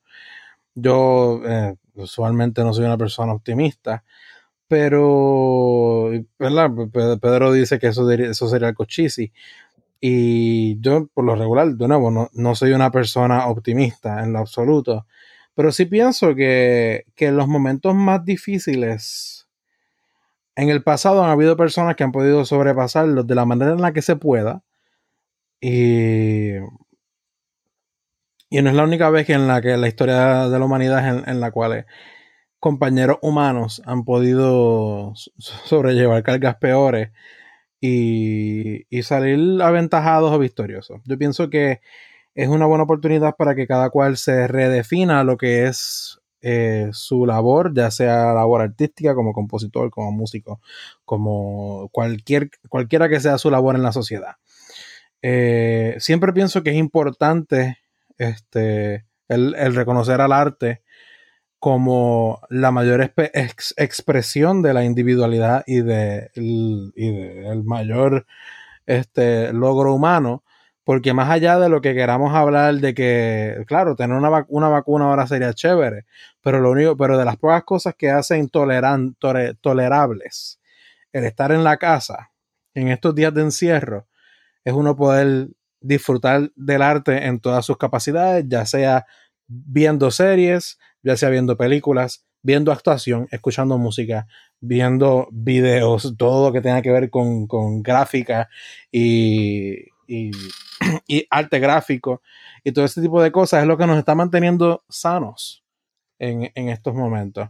Y nada más que esa es la realidad en la que nos estamos viviendo, tuve una oportunidad para ver, para vernos y ver que le tenemos que dar la prioridad a este tipo de cosas y que, está, y que detrás de estas series, detrás de esta música que escuchamos, hay montones de personas que hacen montones de trabajos y montones de distintas propuestas artísticas que son, que son igualmente válidas en, en apoyar y en, y, en, y en recibir y en poder vivir de esto. E incluso hay personas de su misma nacionalidad y de su mismo lugar de entorno que hacen este tipo de cosas. Y, y, ese es uno de los propósitos principales por los cuales nos gusta el podcast y nos gusta la idea, porque podemos hablar con personas que y llegar a personas que no pensamos que en cualquier momento podíamos llegar a hablar y, y decirle que aquí en Puerto Rico hay música clásica y que la música clásica no tiene, que, no tiene por qué ser este gran este titán este monárquico este o esta cima inalcanzable como que la música clásica eh, eh, no es algo imposible de escuchar. La música clásica no hay por qué verlo como, como tú sabes, como esta gran revelación divina que es la, la máxima, que es la cima de, de, toda la creación humana. No, no lo es. Es, es, música y arte creado por humanos este, con fallas y con defectos que, como cualquiera de nosotros, que hicieron montones de, de obras y montones de cricales y revoluciones dentro a través de toda la historia. Este, y esa historia y esos papelones y esa, y esa música, todo tiene que ver y nos gusta compartir eso y discutirlo este, con las personas para que vean que, que lo que lo que es esta realidad y lo que es esto que llamamos música y lo que todo lo que involucra y que no es algo fuera de este mundo. Y, y nada, este, por eso queremos que darle las gracias por estar con nosotros en esta primera temporada, como dijimos al principio. Queremos dar las gracias por las personas que han compartido episodios con personas, personas que han recomendado el podcast a, eh, a otras, a, otros, a otras personas, amistades, a personas en su, en su Facebook, en su Instagram. Eh, porque la realidad es que esa es la mejor manera de, de, apoyar el programa, apoyar esta labor que nosotros hacemos, apoyar este, las horas de edición que lleva editar estos episodios, las horas de investigación que lleva a prepararse para estos episodios. Eh, porque es una labor que nosotros hacemos porque vemos que es necesaria. Este, y es necesario reconocer los artistas puertorriqueños, no solamente lo, los artistas más famosos o los que son los más reconocidos de los géneros. Aquí hay gente, y que es importante para nosotros que, que las personas sepan que aquí hay gente, muchísima gente, dedicando horas de su vida, practicando un arte para llevarlo afuera al mundo, que estas personas usualmente no las vemos, pero son las personas, son de las más personas, de las personas que en, en rincones que nosotros, que las personas comunes nos imaginan del mundo, llevan el nombre de Puerto Rico orgullosamente de frente y nos representan en, rincones del mundo que menos nos imaginamos.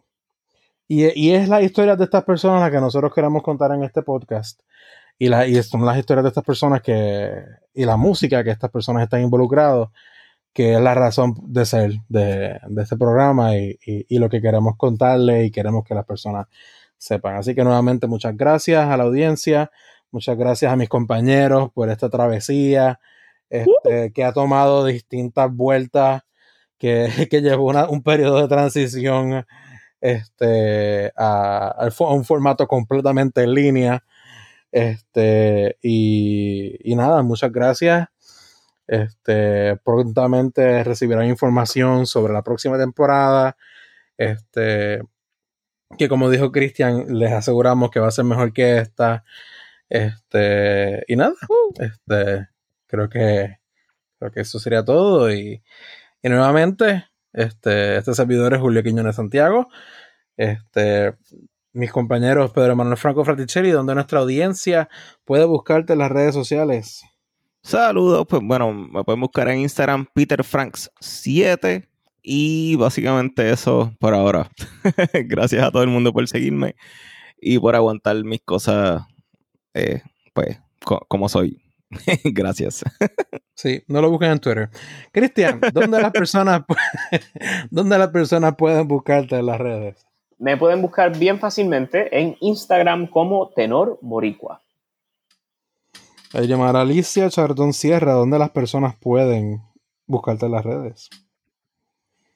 Pues en Instagram, Caribbean Ghost y Facebook, Elimar Alicia Chardón Sierra.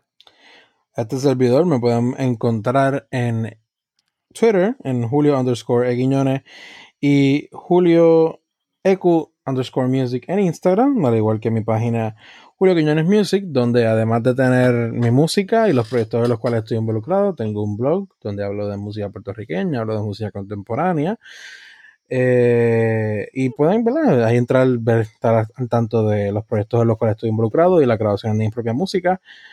Está en las redes sociales, como mencionamos anteriormente, del podcast Conversaciones Simbióticas. En Facebook, Conversaciones Simbióticas Podcast y Conversaciones Simbióticas Podcast en Instagram. Eh, nuevamente, este, estas son las mejores maneras en las que nos pueden eh, apoyar en estos momentos, eh, compartir las redes sociales del podcast con sus amistades, con sus amigos cercanos, con personas que creen que les puede interesar el podcast. Este, dejen los comentarios, compartan los posts, de, háganos saber, denos feedback de, de, lo que quieran escuchar, de las cosas que les gustan del podcast, de los temas que quisieran escuchar en un futuro. Ahora mismo entramos en un proceso de preproducción para la próxima temporada, donde vamos a estar escogiendo los temas que vamos a estar abordando y tenemos idea ya de lo que queremos hacer, pero quisiéramos también tener insumo de la audiencia, de los tipos de temas que les interesaría escuchar a, a las personas que más nos están escuchando ahora mismo. Así que pues sin miedo alguno, este, vayan, entren a nuestras redes sociales, sugieran, hablan, contáctenos con nosotros y pues nada, nuevamente muchísimas gracias y será hasta la próxima. Hasta la próxima.